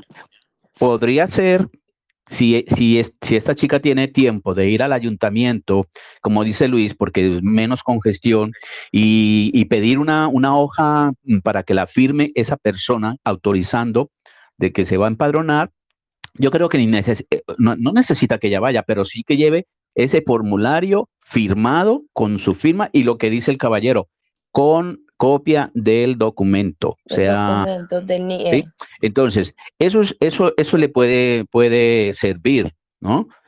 O al menos si, si en el ayuntamiento tiene, si en el ayuntamiento tiene alguna dificultad o algo, pues porque sabemos que algunos empleados son muy formales y otros, bueno, son radicales, pues entonces que él le haga, eh, que ella le haga una carta eh, dirigida a, al ayuntamiento con los datos de ella, a, autorizando, a ver si así se lo aceptan. ¿Ya? Eso sería como la recomendación. Listo, muchas gracias, Jorge. Y Prisliner, les tengo otra pregunta, qué pena. Eh, yo tengo 22 años, me dijeron que sería bueno que yo empiece un estudio o una técnica o algo para que me, para solicitar ayudas. ¿Qué tiempo tengo yo para solicitar esas ayudas? O sea, me, me han dicho que tengo que hacerlo antes del mes. ¿Es correcto?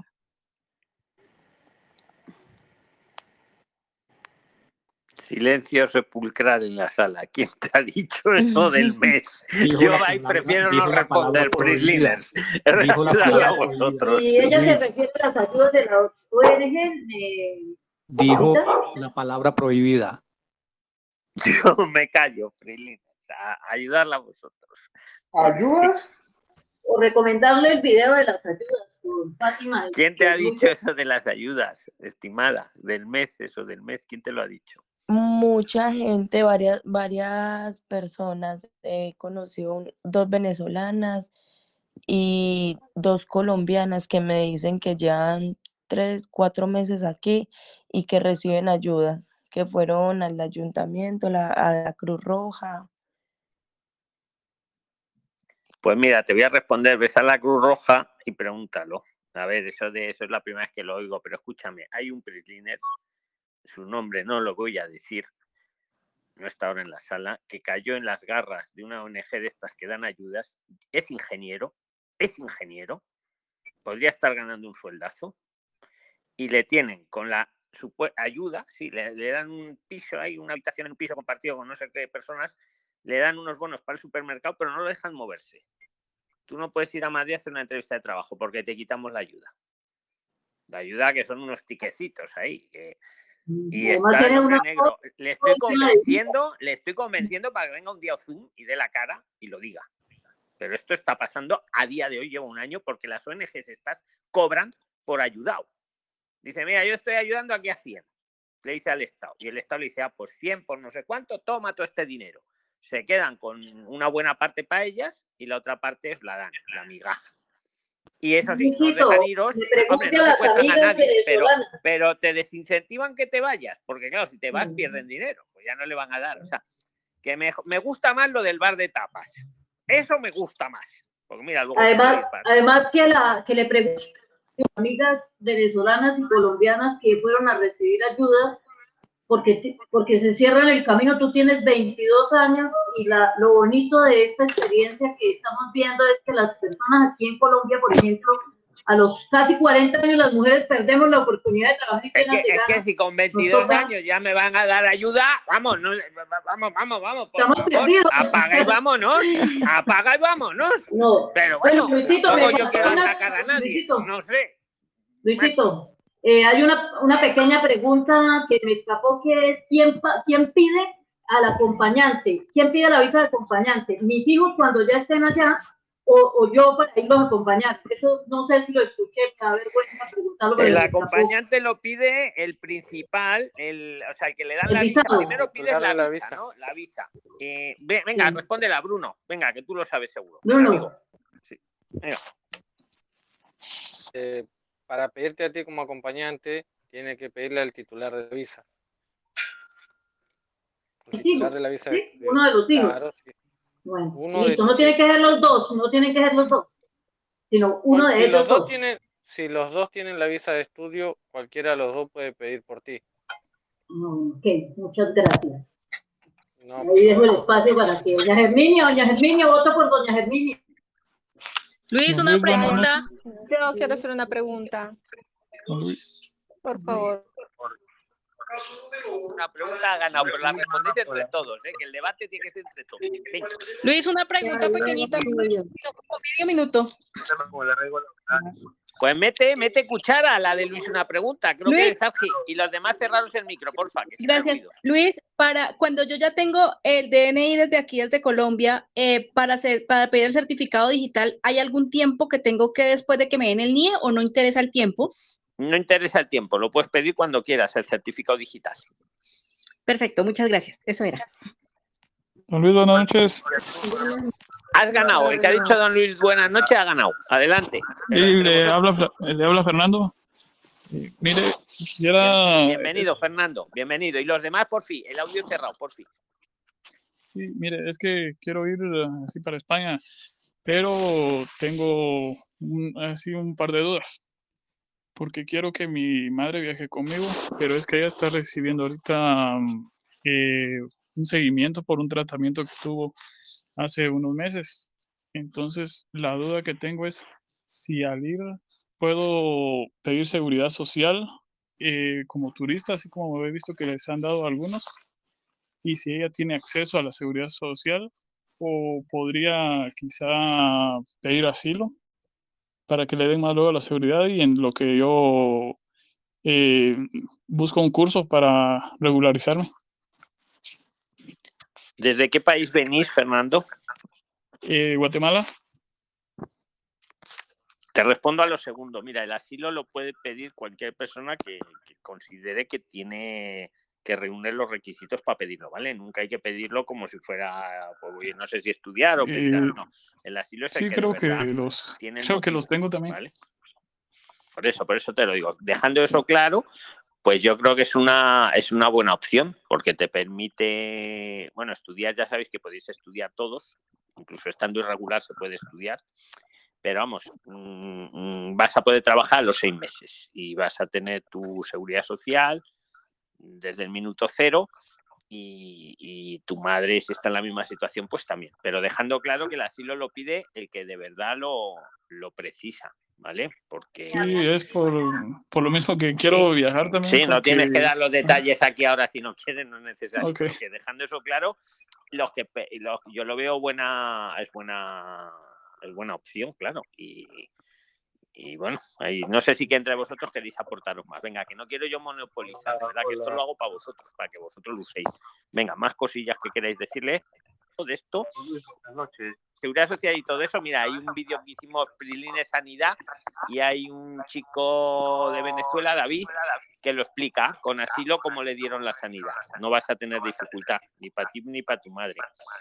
Y no tiene ningún límite la sanidad así. Eh, Tengo la misma sanidad que cualquier español, ciudadano español. Claro, es la misma, sí, es la misma, el mismo médico. Oh, muchísimas Sí, sí, sí, gracias. y os tratan igual de bien, sí, en serio, que es que es así, claro. Muchísimas gracias. bueno, us- usarlo, venga. Buenas tardes. A ver, venga, Germinia, estrénate, Fernando, sí, es así. Germinia, adelante, venga, le cedemos la palabra a Germinia.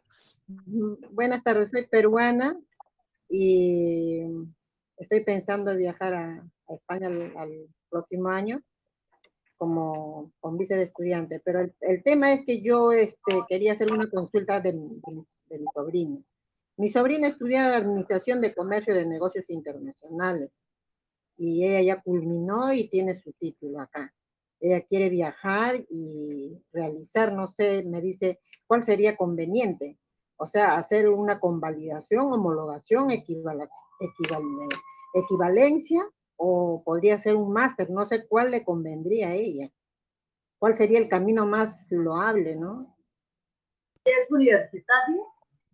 Eh, Administración de Comercio de Negocios Internacionales. Yo no sé Pero a nivel superior, sí, a nivel superior, después del bachillerato. La universidad ha culminado su- y tiene título.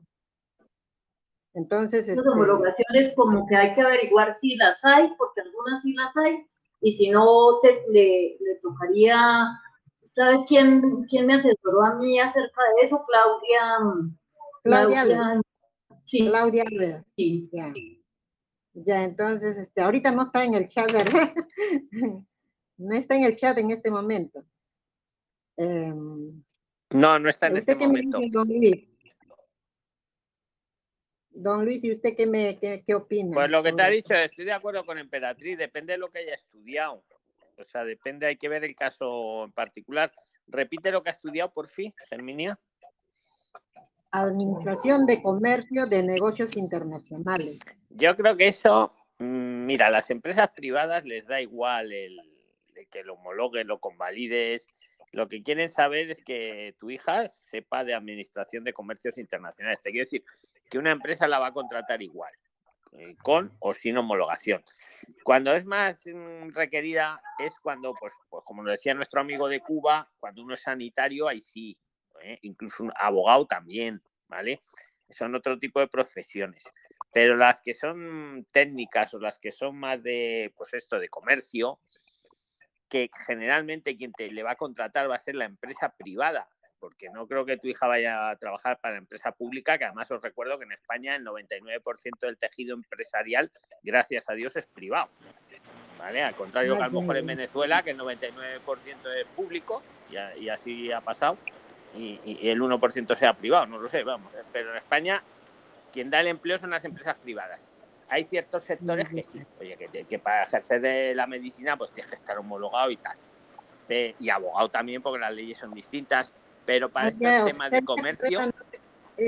No está arreglada esta carrera. No va mal, no va mal, pero no te... No creo que cierre oportunidades, ¿eh? Luis, si las personas, esa pregunta, eh, doña Herminia lo pregunta, yo creo también es porque eh, uno quiere eh, seguir avanzando académicamente en la misma línea. Entonces, de pronto, si él ya terminó el título universitario, eh, ¿él en qué nivel queda para poder seguir eh, avanzando académicamente en ese mismo gremio, en el mismo sector que estudia? ¿Cierto, Germinia, que esa es su, como su así Es, así es, eso, eso es realmente la inquietud. O sea, puede proseguir alguna carrera así para que pueda también este, estar legal en España y porque ella desea estar en España. Don Luis. Adelante, adelante. Eh, si, es para si es para responder esto que estamos ahora con Germinia debatiendo. Sí, don Luis. Le quiero decir a Germinia, o sea, lo que usted dijo es muy cierto. De pronto, eh, por ser esa carrera, la puedan contratar en una empresa. Sin embargo, igual, por ejemplo, en Bilbao, yo soy cirujana maxilofacial y sin embargo en Bilbao me dieron la oportunidad en este momento de elaborar con ellos y empezar a hacer los papeles para homologar, ¿sí? Entonces también es como uno tener esa fe y como ese positivismo de primero tocar la puerta y ya mirar cómo se va homologando. Y eso que yo soy sanitario. Ya, entonces para eso usted viajó como turista. Sí, señora, yo viajé y regresé por unos, unos documentos que tenía acá en Colombia y vuelvo y regreso el 18 e inicio a trabajar con ellos como cirujana maxilofacial, sí señor.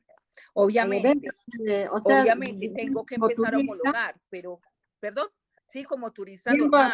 turista, usted consiguió el trabajo. Sí, o sea, yo fui a Bilbao, estuve allá 11 días, toqué puertas, me, dieron la oportunidad, eh, vine acá a Colombia por unos, por unos documentos y unas cosas que tenía que dejar listas y ahora empiezo con ellos a elaborar, si Dios lo permite, el 19. Obviamente tengo que homologar, ¿sí? Pero sin embargo ellos le dan a uno la oportunidad para que uno vaya haciendo esos papeles, pero puede ir ejerciendo un poquito mientras mientras uno va haciendo lo de la homologación. Y también me comentaron ellos de que eso más o menos para los que somos en salud, eh, se demora únicamente seis meses aproximadamente. Ya, ya, ya.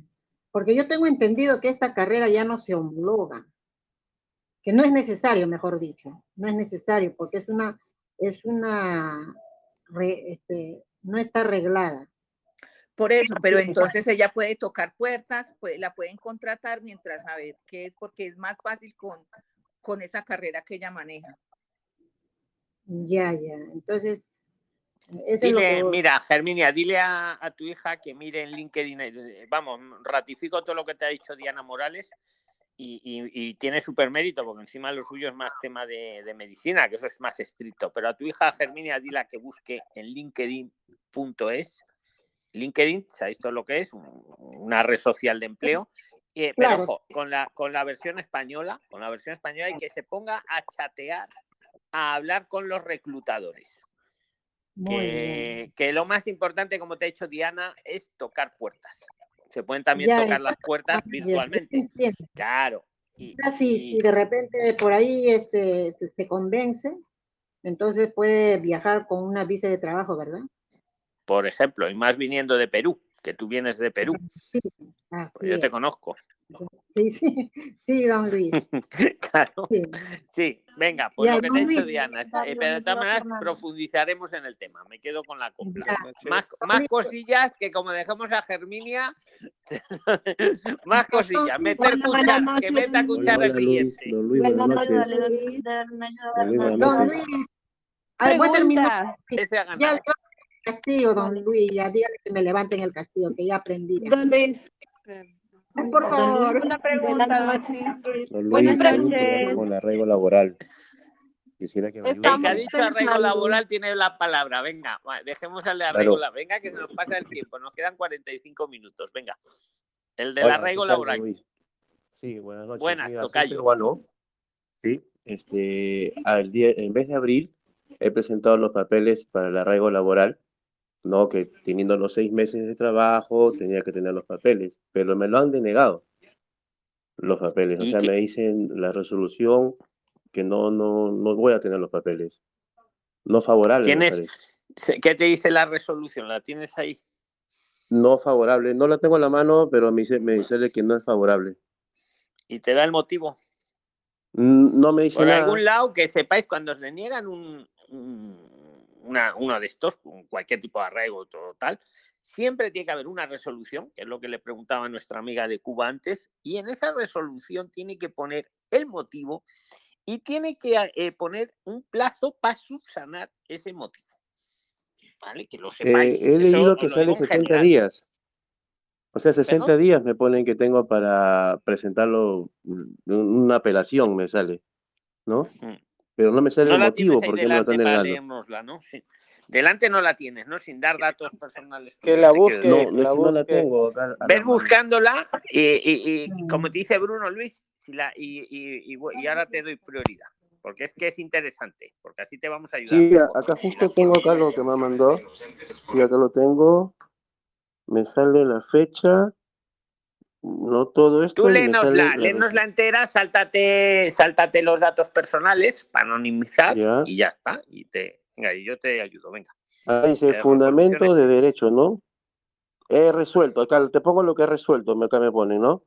Este, venga, la solicitud, autorización de residencia temporal por circunstancias excepcionales presentadas por mi nombre, que es Luis Laforé, ¿no?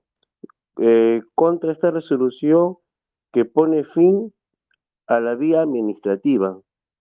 Puede interpretarse posteriormente recurso de reposición en el plazo de un mes. Pero no me, es que me ponen eso, pero no me salen por qué me lo están denegando.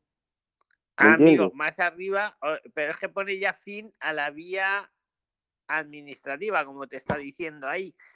Antes tendría que haber habido una que te dan plazo para subsanar 10 días en la propia vía administrativa. Eh, estamos hablando de un recurso, o sea, un, arraigo laboral, ¿estamos hablando, Luis? sí, exacto, de esa que la nueva ley que salió, de, que dieron, ¿te acuerdas de seis meses que tenías que haber trabajado? Sí, bueno, yo cumplí seis meses y ocho días, ¿me entiendes? ¿Y lo tenías acreditado con... con la Seguridad Social o cómo lo acreditaste, Luis? Claro, con la Seguridad Social lo acreditado extraño que te lo que te lo deniegue. Exacto, o sea, eso eso es lo que más me extraña que teniendo todos los papeles, he presentado todo. ¿Cuántos años llevas en España? Eh, yo tengo cuatro años, voy a cumplir en diciembre cuatro años. Ah, bastante.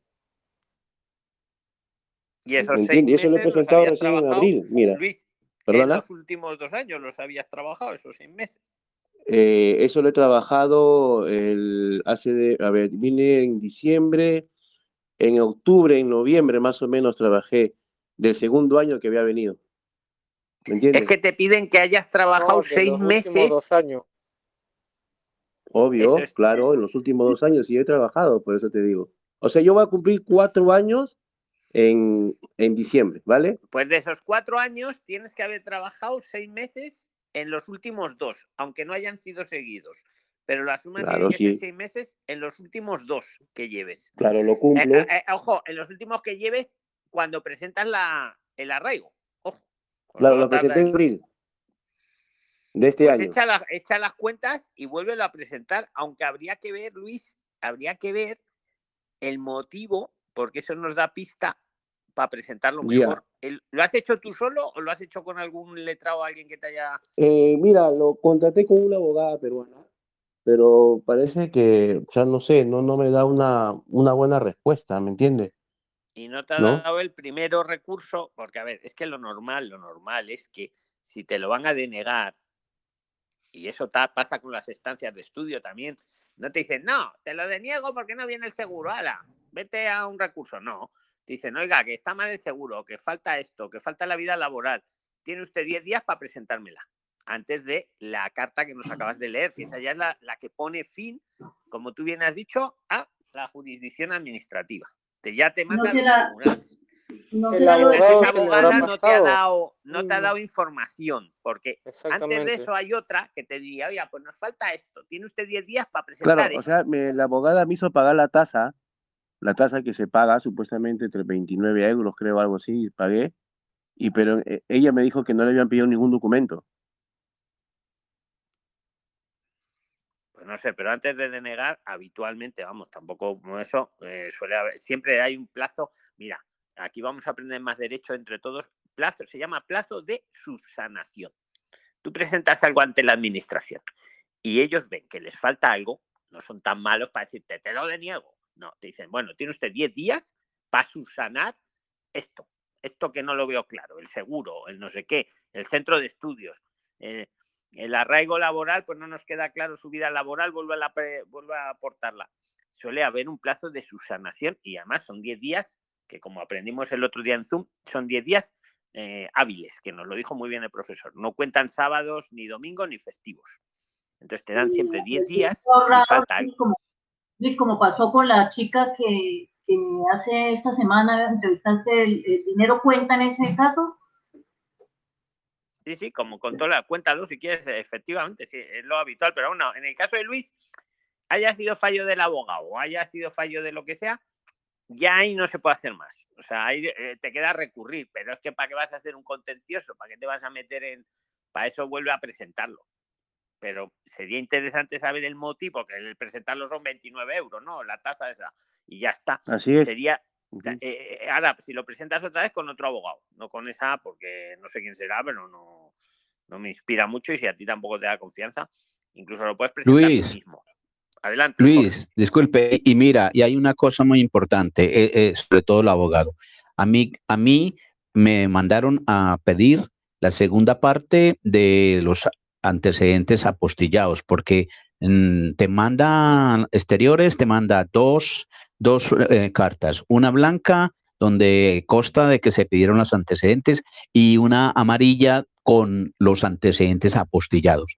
Yo había entregado solamente esa apostillada al abogado y después mandaron a pedir la otra, ¿sí? Pero se lo dieron al abogado y él inmediatamente me comunicó, o sea, ahí le faltó, creo yo, ¿no? Le falta es que la explique la abogada. Era un buen abogado, Jorge. Te avisó rápidamente y en los 10 días de su sanación te avisó, oye, Jorge, que nos falta este antecedente, tal. Sí. exacto. Es que es, lo que me extraña que a Luis, su abogada, no le haya avisado. Y muy raro que no, que no, que no le hayan dicho por qué. Pero es que si tiene una abogada, ella es la que tiene que hacer todo eso. Ahí falta un papel que la abogada no se lo ha dado o se le ha traspapelado a la abogada, donde le dicen el por qué y le dan 10 días. Claro, si a ese papel no le haces caso, pasan los 10 días, viene el segundo papel, que es el que nos ha leído Luis la, la Fore, en el que ya se acabó. Eh, eh, lo, que, lo que la abogada me ha dicho es que mañana va a llamar por teléfono para comunicarse con extranjería. Pues Puede haber, claro, tampoco vamos aquí a crucificar a la abogada, que igual ha sido un error de extranjería que no se lo notificó, ¿no? Ahí habría un. Pero bueno, Mm, yo, Luis, lo veo ahí que la solución es volverlo a presentar, la solución más práctica, ¿eh? más práctica, volverlo a para ti, para ti, y más económica, volverlo a presentar y eso sí, vigilando todo, todo, todo. Porque ahora me ha hecho pensar, Jorge, que igual también te el tema de antecedentes penales, porque os piden también. No, yo no estoy, yo estoy, he salido sin antecedentes penales de Perú, apostillado todo. Todo lo apostillé, todo, todo lo ¿Hay algún papel que no les ha gustado, Luis? La clave sabría saber cuál es el papel que no les ha acabado de. Porque eso pasa habitual, a Jorge le pasó también, ¿no? Pues lo acaba de contar. Eh, pero la clave es saber cuál es el papelillo para pa susanar. Si tú ya no vas a poder susanar, porque ya te han mandado esa que pone fin, pero mm, tienes suerte, porque esto es una cosa que lo puedes volver a presentar al día siguiente, como nos preguntaban antes al comienzo de, esta conversación. O sea, tú mañana mismo puedes presentar otro. Ahora, lo suyo inteligente es presentarlo ya con todo niquelado, para que nos lo den. Vale. vale. Vale. Muchísimas gracias. Un saludo. Hola, Luis, por favor. Adelante, has ganado. Has metido cuchara, has ganado. Venga. Yo, quiero viajar para, para España, pero hace dos años viajé, me estuve 11 meses y no y, estuve irregular, no sabía nada de, de, papeles, me fue mal, entonces volví, ahora quiero regresar, pero tengo miedo que me detengan en el aeropuerto porque me han dicho que de multa puede ser 5 mil o 10 mil euros. ¿En qué país estás, Yesenia? En El Salvador. ¿Qué la decís a Yesenia? ¿Cuándo fue? ¿Cuándo volviste? Te ¿Volviste a, El Salvador? ¿Cuándo has dicho? Perdona, que, que no... En el 2018. 18, 19, 20. 2018 y 19, sí. ¿Qué, ¿Qué, le queréis decir a Yesenia? Venga, Prilines, entre todos vosotros. Gracias. No, que ya pasó bastante tiempo, pero igualmente puede preguntar en el consulado, ¿no? ¿Cuánto tiempo puede esperar a volver a, España? Porque no en todos los países em, puede que pasen, por ejemplo, acá en Argentina a mi padre le dijeron que después de los tres meses, se pasó un mes, después de los tres meses podía volver tranquilamente. Pero si se pasa más de tres meses, de tres, cuatro meses, cinco meses, seis meses, tiene que esperar seis meses para volver a entrar. Estoy hablando del caso de Argentina, no sé, en el caso de eh, Dominicana, ¿me dijiste? ¿República Dominicana? Del Salvador, creo que has dicho, ¿no, Yesenia? Ah, sí, del Salvador. Salvador diez meses estuve. Yo le quiero decir algo a Yesenia, don Luis. Pues díselo, Diana. Yo le quiero decir a ella de que uno en la vida tiene que arriesgarse si quiere algo. Eh, todo lo que hace don Luis por nosotros, de todos estos videos, y si tú estás en los prislines con nosotros, es porque esto te tiene que dar a ti ánimo, te tiene que dar fuerzas y te tiene que dar conocimiento para que tú vayas, que tú pases, tienes que llevar una energía positiva con todos los conocimientos que nos ha dado don Luis en los videos. Entonces, ponte y repasa todo eso y hágale, hágale para adelante y uno siempre tiene que ir sin miedo porque uno no está haciendo nada malo uno está buscando una calidad de vida. Entonces uno tiene que hacerlo sin miedo y yo le diría a Yesenia, hágale, tenga fe en Dios y repase los, los videos que Don Luis nos da y, y hágale para adelante. Bueno, mira, una pregunta.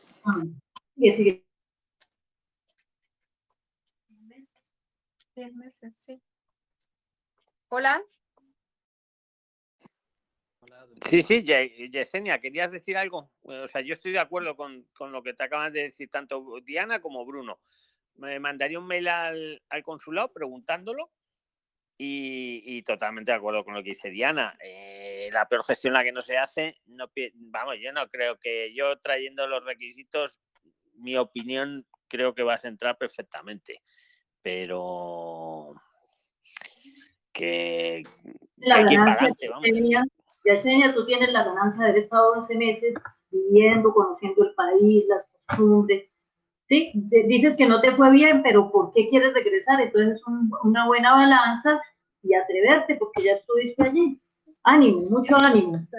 Está bien, muchas gracias.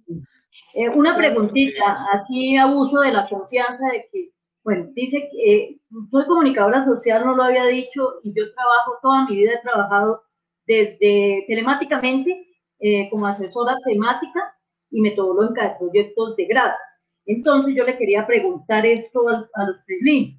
Si yo sigo trabajando desde Colombia y mi esposo me sigue haciendo transferencias y consignando a mi cuenta y haciéndome transferencias, eh, ese dinero yo lo tengo que eh, reportar para el impuesto que debo pagar allí.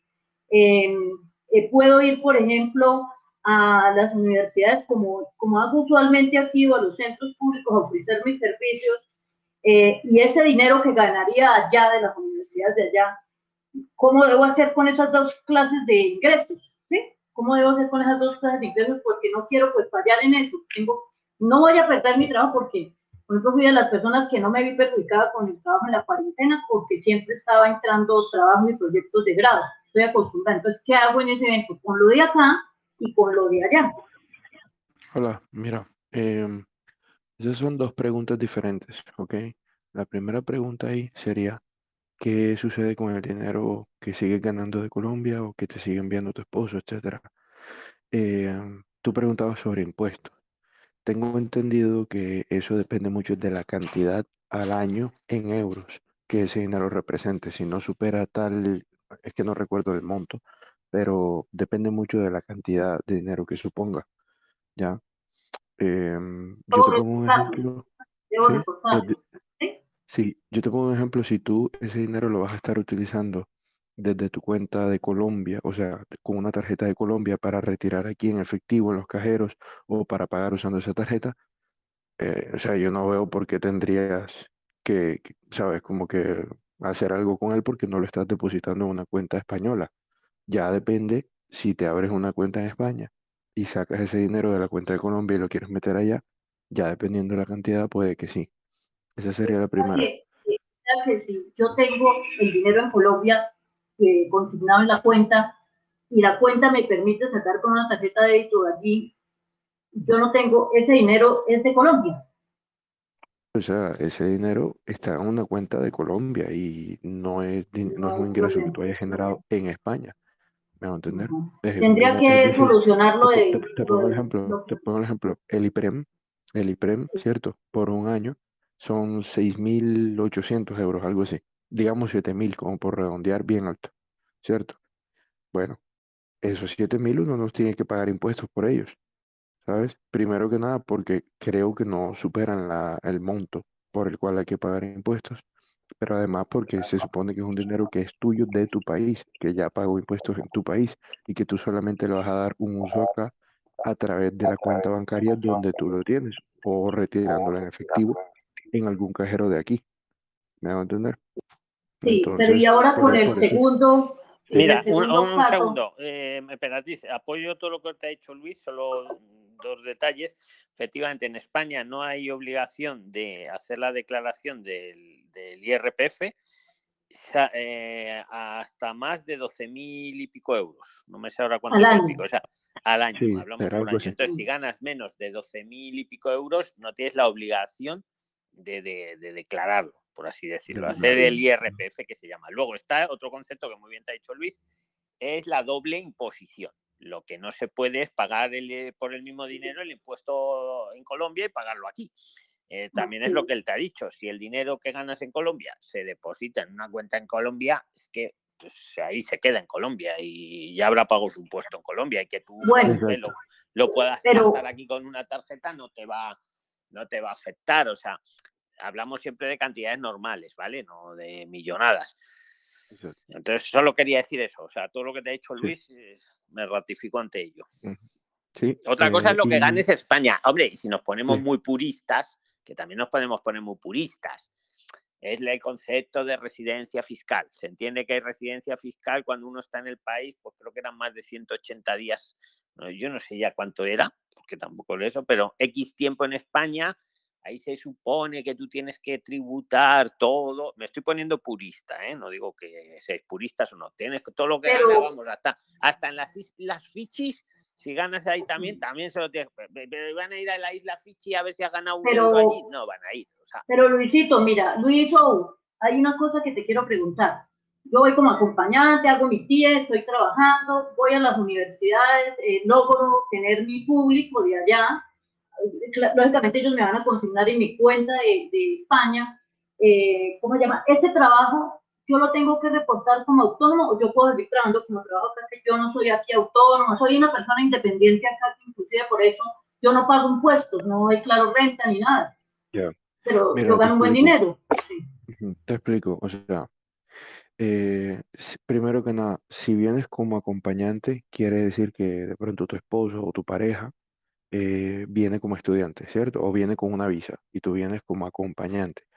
Eh, la visa o, el permiso de entrada de acompañante no te permite trabajar o, acceder a un permiso de trabajo. Por ejemplo, si yo vengo como estudiante a España, que yo ahora mismo estoy en España como estudiante, bueno, todavía no he aplicado la estancia, pero bueno, eh, yo puedo sacarme el permiso para trabajar, pero con la condición de que no tiene que suponer eh, eh, mi fuente de ingreso principal para sustento y además que no me debe interrumpir con mi jornada de, estudiante, ¿cierto? Entonces yo puedo como estudiante con visa o estancia de estudio. Un inciso solo, Luis, ahora sigues a lo que has dicho. Sí puede ser. espera, espera, espera, emperatriz sí mm. puede, es que hay que, hay que ser puristas para por todos los que nos oyen y luego en Spotify. Sí puede ser tu fuente de ingresos principal, sí puede ser.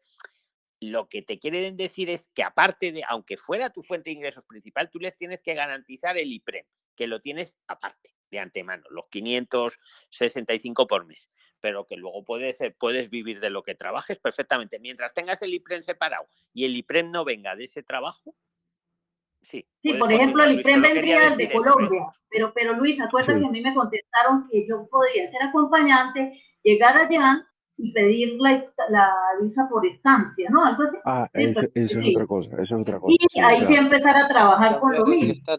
Lo que pasa, lo que pasa es que en ese caso, en ese caso, no necesitas aplicar a la, a la visa de acompañante, porque es que si ya tienes visa de acompañante, ¿cómo te van a dar otra visa además de estancia? lo que pasa es que, mira, mira lo que yo te voy a decir. Yo no quiero, yo me voy a ir a quedar. Estoy haciendo mis pasos para irme a quedar. Mis hijos por adelante eh, con visa de estudiantes para no pagar pasaje de regreso porque ellos van a hacer su vida universitaria. Son jóvenes. Apenas van a empezar. Entonces, yo quería irme como visa de acompañante para no pagar tampoco el pasaje de regreso porque siempre somos, tres. Sí, somos tres. Es una cantidad de dinero que nos va a servir para el freno para pervivir o no sé. Bueno, entonces, ahí cómo puedo resolver ese detalle, o sea, que ellos me pidan como acompañante o me viajo como turista y hago visa estancia yo. Pero es que piénsalo de esta forma. tengo que pagar años. Piénsalo de esta forma. Si vas como acompañante, de todos modos, bueno, no te tienes que gastar el dinero, pero tienes que demostrar el 75% del IPREM que de ah, todos modos sigue siendo más alto que lo que es el costo del tiquete de regreso. O sea que yo como acompañante no tengo que demostrar, no tengo que comprar el pasaje de vuelta porque hoy es como acompañante de mis hijos. ah, ok, es, ya está la respuesta. Pero si tienes que mostrar el premio como acompañante. Entonces, y la última, mostrar, espera, espera, otro inciso muy rápido. Mostrar el IPREM no es gastárselo en el billete de vuelta, ¿eh? que también, que no es pagarlo, o sea, que ella analice pros y bueno, Sí, no, yo voy analizando, pero me aportaste demasiado, te agradezco mucho. Y la última pregunta es esa. Si yo voy con el IPREN, y bueno, bueno, listo, y los mis hijos, pues allá con su cosa, en el cambio, si yo llego a comprar allá en España un lugar, ese lugar si llego y lo compro en menos de lo que, bueno, si llevo la plata o puedo llevarla para hacerlo, ¿esa casa me sirve para el empadronamiento? Si ese, si ese es, eh, es decir, si es una propiedad que, en la cual tú vas a residir, te sirve para empadronar. Es que si tú la compras, tú te puedes eh, empadronar ahí, independientemente. ¿Cuándo la puedo comprar? Después de cuántos días, de si voy como turista, en el caso mío que me iría como, como acompañante, es que, perdón. Es que tú puedes comprar, tú puedes comprar una propiedad incluso sin estar en España. ¿Ya? Entonces. Esa eh, duda. Le he preguntado mucho, pero no se lo nadie. Luis, ¿cómo te agradezco?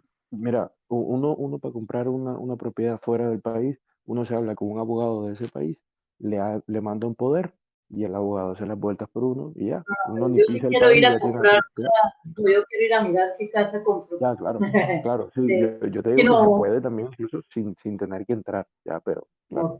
Eh, bueno, lo, lo, que tú decías, lo que tú decías, eh, si tú bueno, dependiendo de qué sea el servicio que tú ofreces en tu negocio, si tú te registras como autónoma, obviamente pagarías impuestos por eso, o sea, porque es que los autónomos pagan impuestos, ¿ya?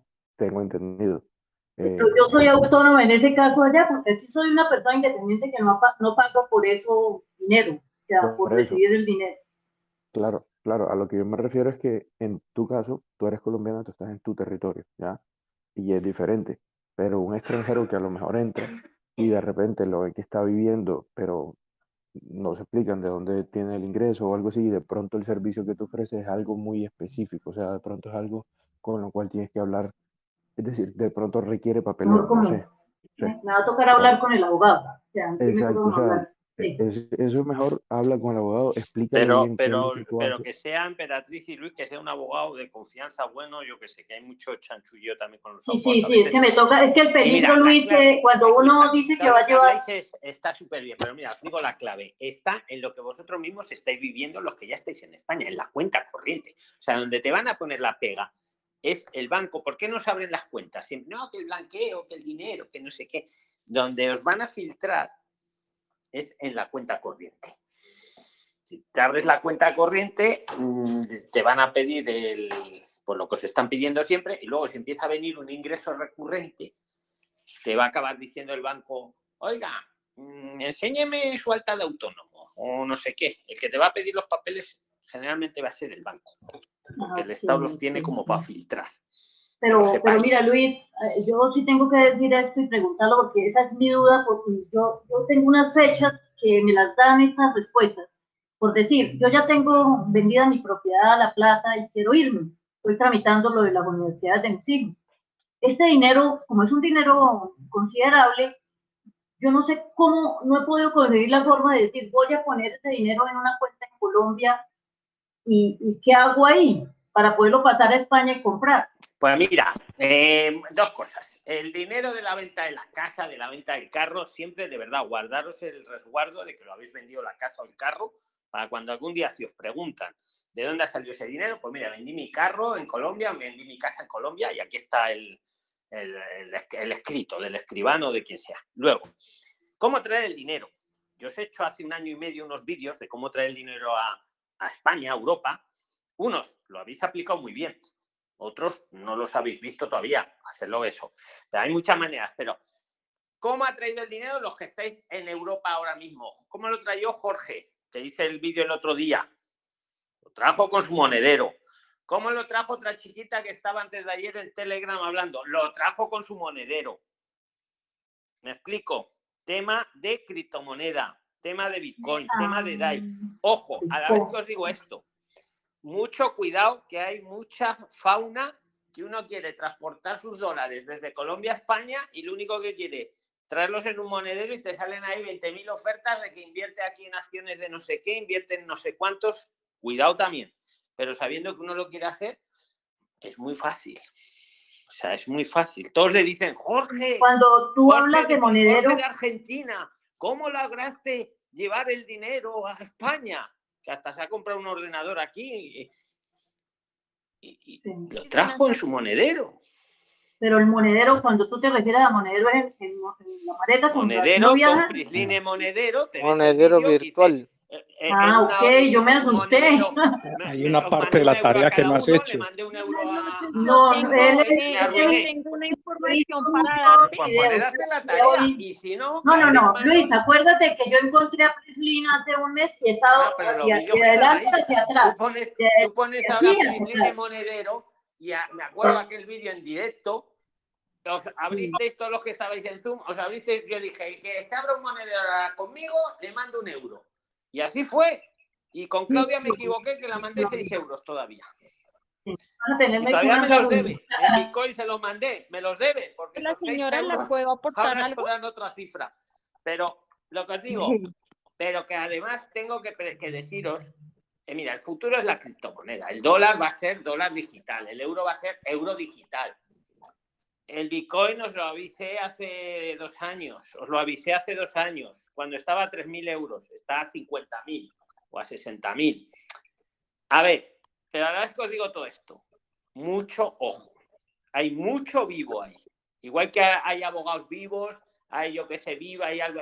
Hay vivos que uno va con desconocimiento, me dirijo a ti, emperatriz, y se quieren aprovechar, abusando del desconocimiento. Una cosa es, me abro mi monedero, me paso mis dólares a DAIS, que valen igual que un DAI un dólar. Y ya está, y ya los tengo en cualquier parte del mundo, porque es mi monedero. Hay ningún banco va a meter la garra ni ningún estado. Eso es una cosa, que es lo que os puse en la mesa. Y otra cosa es que le doy el dinero a un señor que me dice, dame tu dinero, que te lo voy a invertir en no sé qué, que es mucho mejor. Y, y, luego si te he visto no me acuerdo, o yo qué sé. Yo, sí tengo que aportar algo que, porque es de, de verdad. Que, hacer esas, esas, inversiones y ninguna sale. Eso sí de Claro, claro. Eh, eh, no distinguir, invertir, invertir en criptomonedas, que además hay 5.000 criptomonedas porque cualquiera puede hacer una criptomoneda, distinguir, invertir en criptomonedas, a pasar mi dinero a una criptomoneda, a una stablecoin que se llama una criptomoneda estable, por ejemplo el DAI, que no es de nadie, nadie lo puede manipular, un DAI es un dólar, un dólar es un DAI y será así siempre toda la vida, ni sube ni baja, para meterlo en mi monedero y me, irme a España o irme a donde quiera y el dinero lo tengo yo en mi monedero y nadie me lo quiere quitar. Nadie me lo va a poder quitar, pero lo hago yo. Yo los dejo en la mesa y luego el que quiera de verdad poner Prisline Bitcoin, Prisline Monedero y Prisline cómo el, dinero. video se llamaba, el, video se llamaba Cómo traer mi dinero a España. Eh, con Prisline. Algo pues yo creo que con Prisline hay varios de eso. Me acuerdo que os invité a Javier este, me decía, oye Luis, os lo digo a vosotros en pequeño comité, ¿y no pones un enlace de afiliados aquí a Bit2Me? Yo, pues no. Yo lo hago para enseñarles lo que es esto, no para que vengan como afiliado y ganar yo dinero. De verdad, y podéis ver el vídeo, jamás hay ningún enlace de afiliado ni nada. Yo os lo he puesto en la mesa de buena fe. También es, cierto que luego apareció mucho, mucho vivo con clubs de inversión. No estamos hablando es que ya, ya, me pasó, ya me pasó por ahí que traté de preguntar. Eh, estamos hablando de transportar el dinero o incluso de preservar el valor del dinero. No de hacer rico en dos días no, no, no. de mano de cualquiera que eh, aparezca por la vida. Luis, hay otra cosa de eso acerca de, de, la que te recomendaría de pronto aconsejarnos, no, sino que se hiciera como un video de alguien que haya comprado propiedad, propiedad, no, que haya comprado, no comprado, no, propiedad. No ha perdido, no ha perdido ni un ápice de actualidad. Pon Prisline monedero y abre tu monedero. No, no, yo estoy viendo los videos, sino que voy hacia atrás, porque hace un mes y siempre pues uno trabaja, ¿no? Tiene, o sea, yo los sigo, los voy mirando, de pronto el título. Sí, sí, pero YouTube te muestra por fechas, entonces organiza tus ideas y mira por fechas, porque tenemos como un poco ansiosa. Entonces, primero organiza tus ideas, cómo te quieres venir, qué proceso quieres hacer, eh, cuánto dinero tienes, cómo lo quieres traer. Entonces, mira en YouTube por fechas los videos y así puedes organizar mejor tu viaje y no te compliques. Creo que lo estoy haciendo, no, es muy bueno preguntar porque porque a veces la experiencia le da a uno también hay videos que no le dejan claridad a uno. Pero es que hay más gente que quiere Cuando preguntas mucho también te puedes confundir y puedes causar, digamos, eh, conmoción y, y te llenas de miedo porque no vas a saber al final cómo hacer las cosas. Entonces, organiza tus ideas y comienza a ver los videos por fechas, yo creería. Y en cuanto al chico que preguntó que la mamá lo del tratamiento, pues él puede venir con, con seguro el seguro de turismo y puede pedir medicamento para la mamá antes de que comience los tres meses de irregular. Pues yo lo hice así, pedí por medio de mi seguro de viajero el medicamento, porque aquí en, España solamente piden eh, la certificación que el médico sea español para darle el medicamento. Entonces así me hicieron a mí el tratamiento, yo ya que consumo un medicamento de por vida, entonces mientras que me hago regular como tal, tengo la seguridad social. Entonces así hice el proceso para tener medicamento por más de tres meses. Hola, yo quiero aportar a, a, lo, de, a lo que Paola dice con respecto a Emperatriz y a todos, ¿vale? Mire, es tan importante, tan importante que según su proyecto de cada uno, que es personal, cojan un papel y lápiz y, y hagan el orden de las ideas, de lo que, de los temas que van a preguntar y también que se vean los videos, porque, a ver, se evitaría mucha confusión, evitarían eh, mucho, mucho tiempo a los otros haciendo esas listas, esa planeación que es lo que yo le digo a, los, a los que estoy asesorando, es que de verdad, mira, aquí hay personas que llegan y dicen, yo estoy aquí en Madrid, bueno, y entonces ahora qué hago? ¿Y cómo lo hago? ¿Sabes? Y entonces eso es importante, que cojan papel y lápiz y hagan una planeación bien clara, en orden. Inclusive por ahí alguien dijo que los de los, creo que fue Luis O, que dice, eh, hay temas, los, los videos están por temas o por una palabra que usted tenga como referencia y le va a traer una cantidad de información. Y, y así de verdad que se, se, se evitan confusión, se evitan tantas dudas que para eso son los videos, para eso son ahora los chats. Eh, están en Spotify, usted los puede escuchar mientras trabaja, mientras barre, mientras friega, mientras lava la vajilla, pero eso es importante. Eh, es una recomendación que le doy. Gracias. Hola, ¿cómo están? Otra recomendación que son muchísimos o sea, lo pueden poner o a doble velocidad o a 1.5 o a 1.75, pues para que el tiempo rinda un poquito más. Pero sí estoy de acuerdo con lo que dice el compañero, se tiene que primero organizar el, el se tiene que hacer el diseño del plan de viaje y luego comenzar a investigar cada uno de los puntos eh, relevantes para que de esa manera eh, pues se vayan aclarando muchas dudas, porque nomás genera ansiedad el simple hecho de pensar que uno va a salir del país y muchas cosas que, que, que se puede trabajar y todas las cosas en un solo tiempo, difícilmente se van a ver resultados cerca, mientras que si lo hace de manera como desglosada le va a ser un poquito más fácil. Considero y es mi humilde opinión. Sí, como no. ¿Qué tal? Buenas noches. Quería... un poquito porque yo sí he la tarea y he, sacado precisamente las preguntas para buscar la forma.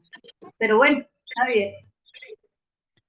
Venga, a ver, Alberto, le toca a Alberto. Venga, que ya, ya nos queda poco tiempo. Venga, para que participéis. Hola, buenas noches. ¿Qué tal, Luis?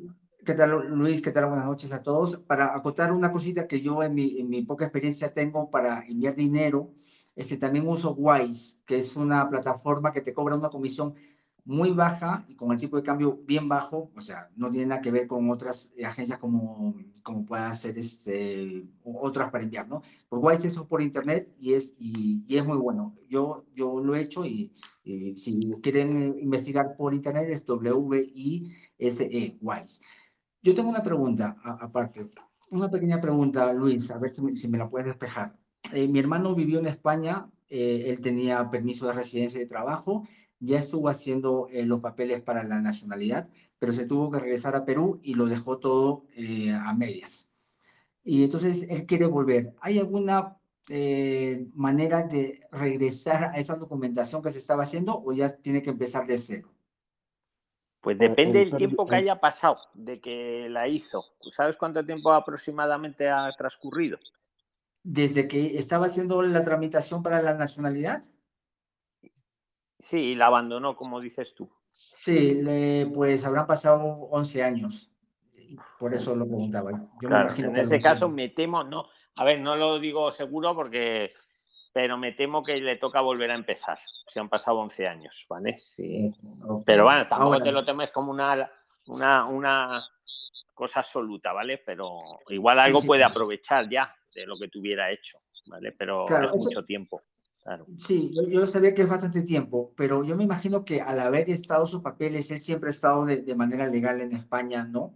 Este, y al haber iniciado los papeles, aunque ya pasó mucho tiempo, eso yo lo que os digo una cosa, respondiéndote, Alberto, así un poco para ir para adelante, eh, escuchar.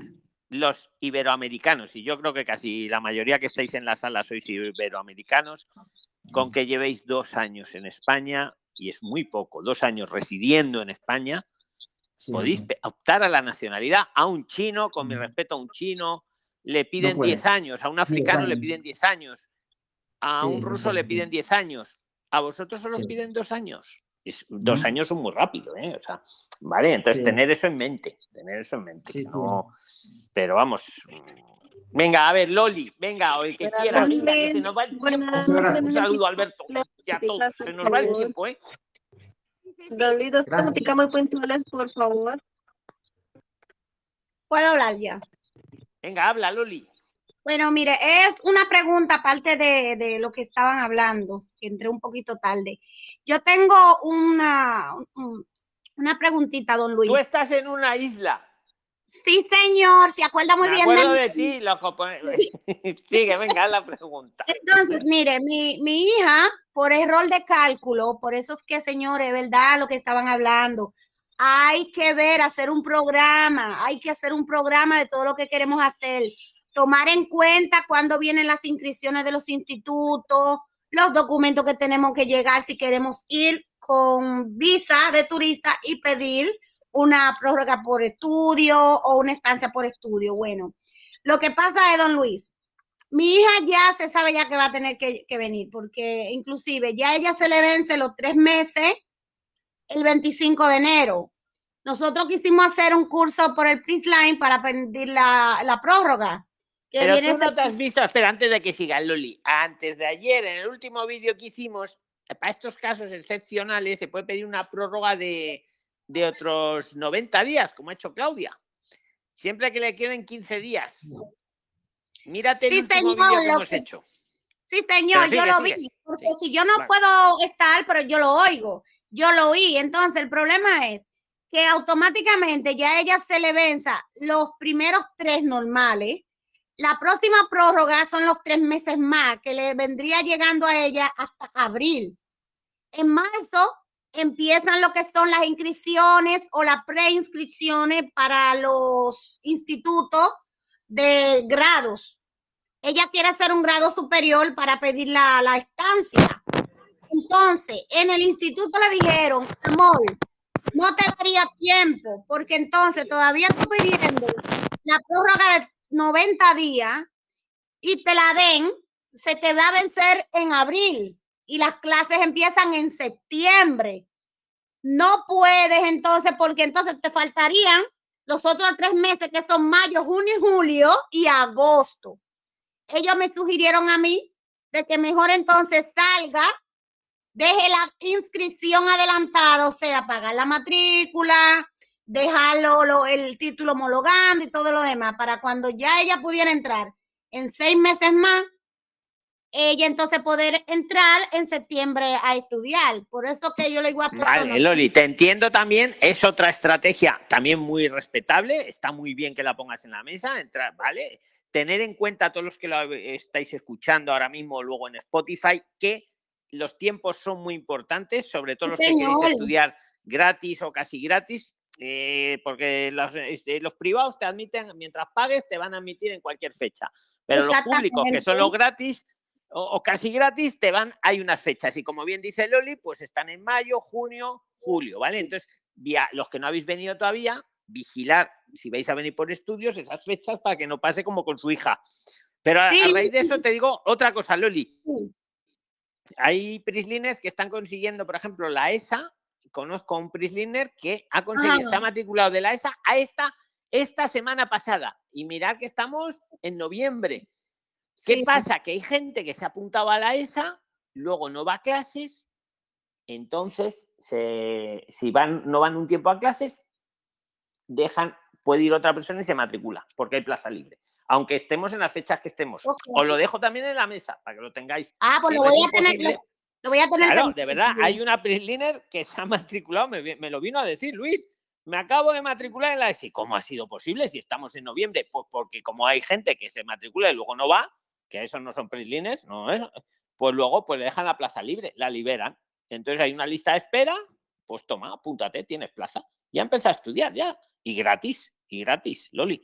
A ver, tres opciones tenemos, ¿no? O sea, ahí está. Y luego ya vosotros tomáis la decisión. Pero muy bien, veo que hacéis la tarea. Efectivamente. Señor, y, y también algo que, ta- que me pasó, que según el, lo que el mismo señor del instituto, que fue muy afable y, y trató como de buscarle más la vuelta a eso es que hay muchos institutos que aunque sean privados, don Luis, casi no hay tiempo para cursos largos, siempre son menos de seis meses, seis meses. Y ahí es que uno entonces tiene el problema porque los cursos de Prisline son muy buenos para nosotros hacer la prórroga, excelente, lo mejor. Pero ya cuando uno queda corto del espacio, por eso que tenemos que estar pendientes con los tiempos, don Luis. Sí, pues Porque ya aquí está. los deditos en el internet y mire, don Luis, que yo busco mucho. Sí, no, se ve, se ve que hacéis la tarea, está claro. Y, y ahí tenemos pues tres opciones Y, muy bien, muy bien. Yo creo que, a, vosotros os va bien en el 99% de los casos, porque así la tarea y, todo lo que habéis dicho es mejor.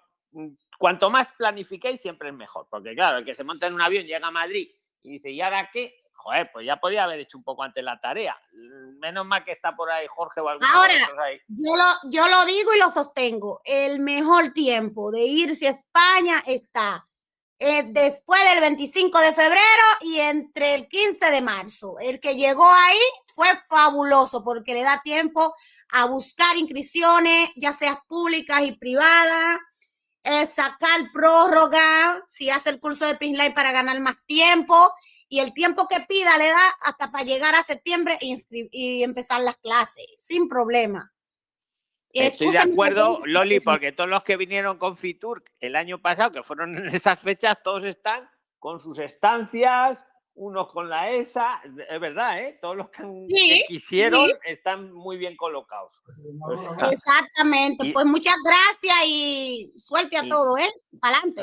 Pues muchas gracias a todos, mm, todos los que habéis intervenido, todos los que lo habéis escuchado ahora en vivo los que lo escuchéis luego en Spotify, meteros en el grupo de los 11.000 prilines, que ahí estamos todo el día escribiendo y los domingos podéis participar en el chat de voz. Los que no ha dado tiempo, los que no ha dado tiempo no pasa nada, porque como nuestro amigo que el otro día no le dio tiempo y ya ha estado participando, eh, bueno, todos los domingos hacemos este chat de voz, siempre, ya lo sabéis, ponemos la cuenta atrás ahí. Y el próximo Zoom es el martes, el martes, que va, a venir eh, una Prisliner, pero lo vamos a hacer por Zoom, ¿eh? que nos va a explicar de todo. Y lo ha hecho. va, a explicar cómo ha hecho su estancia, cómo ha hecho todo lo que ha hecho. Os lo va a explicar y va a ser en Zoom. O sea que ahí vais a poder participar y preguntar. Y ahora pues seguimos escribiendo. Prislines, que, que muchas gracias. Hemos estado dos horas. Yo creo que bien, ¿no? Suficiente. Y un abrazo fuerte a todos. Felicitaciones por tu cumpleaños. Y ahora nos despedimos. No Bueno, seguimos escribiendo. ¿Alguien quiere decir algo? Que lo diga.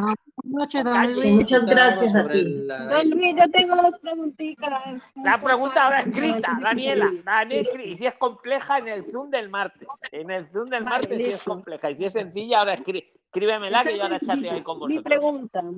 Si compro Bueno, un abrazo. es un abrazo. Que llevamos dos horas. Un abrazo. Nos vemos, nos vemos escrito. Un abrazo.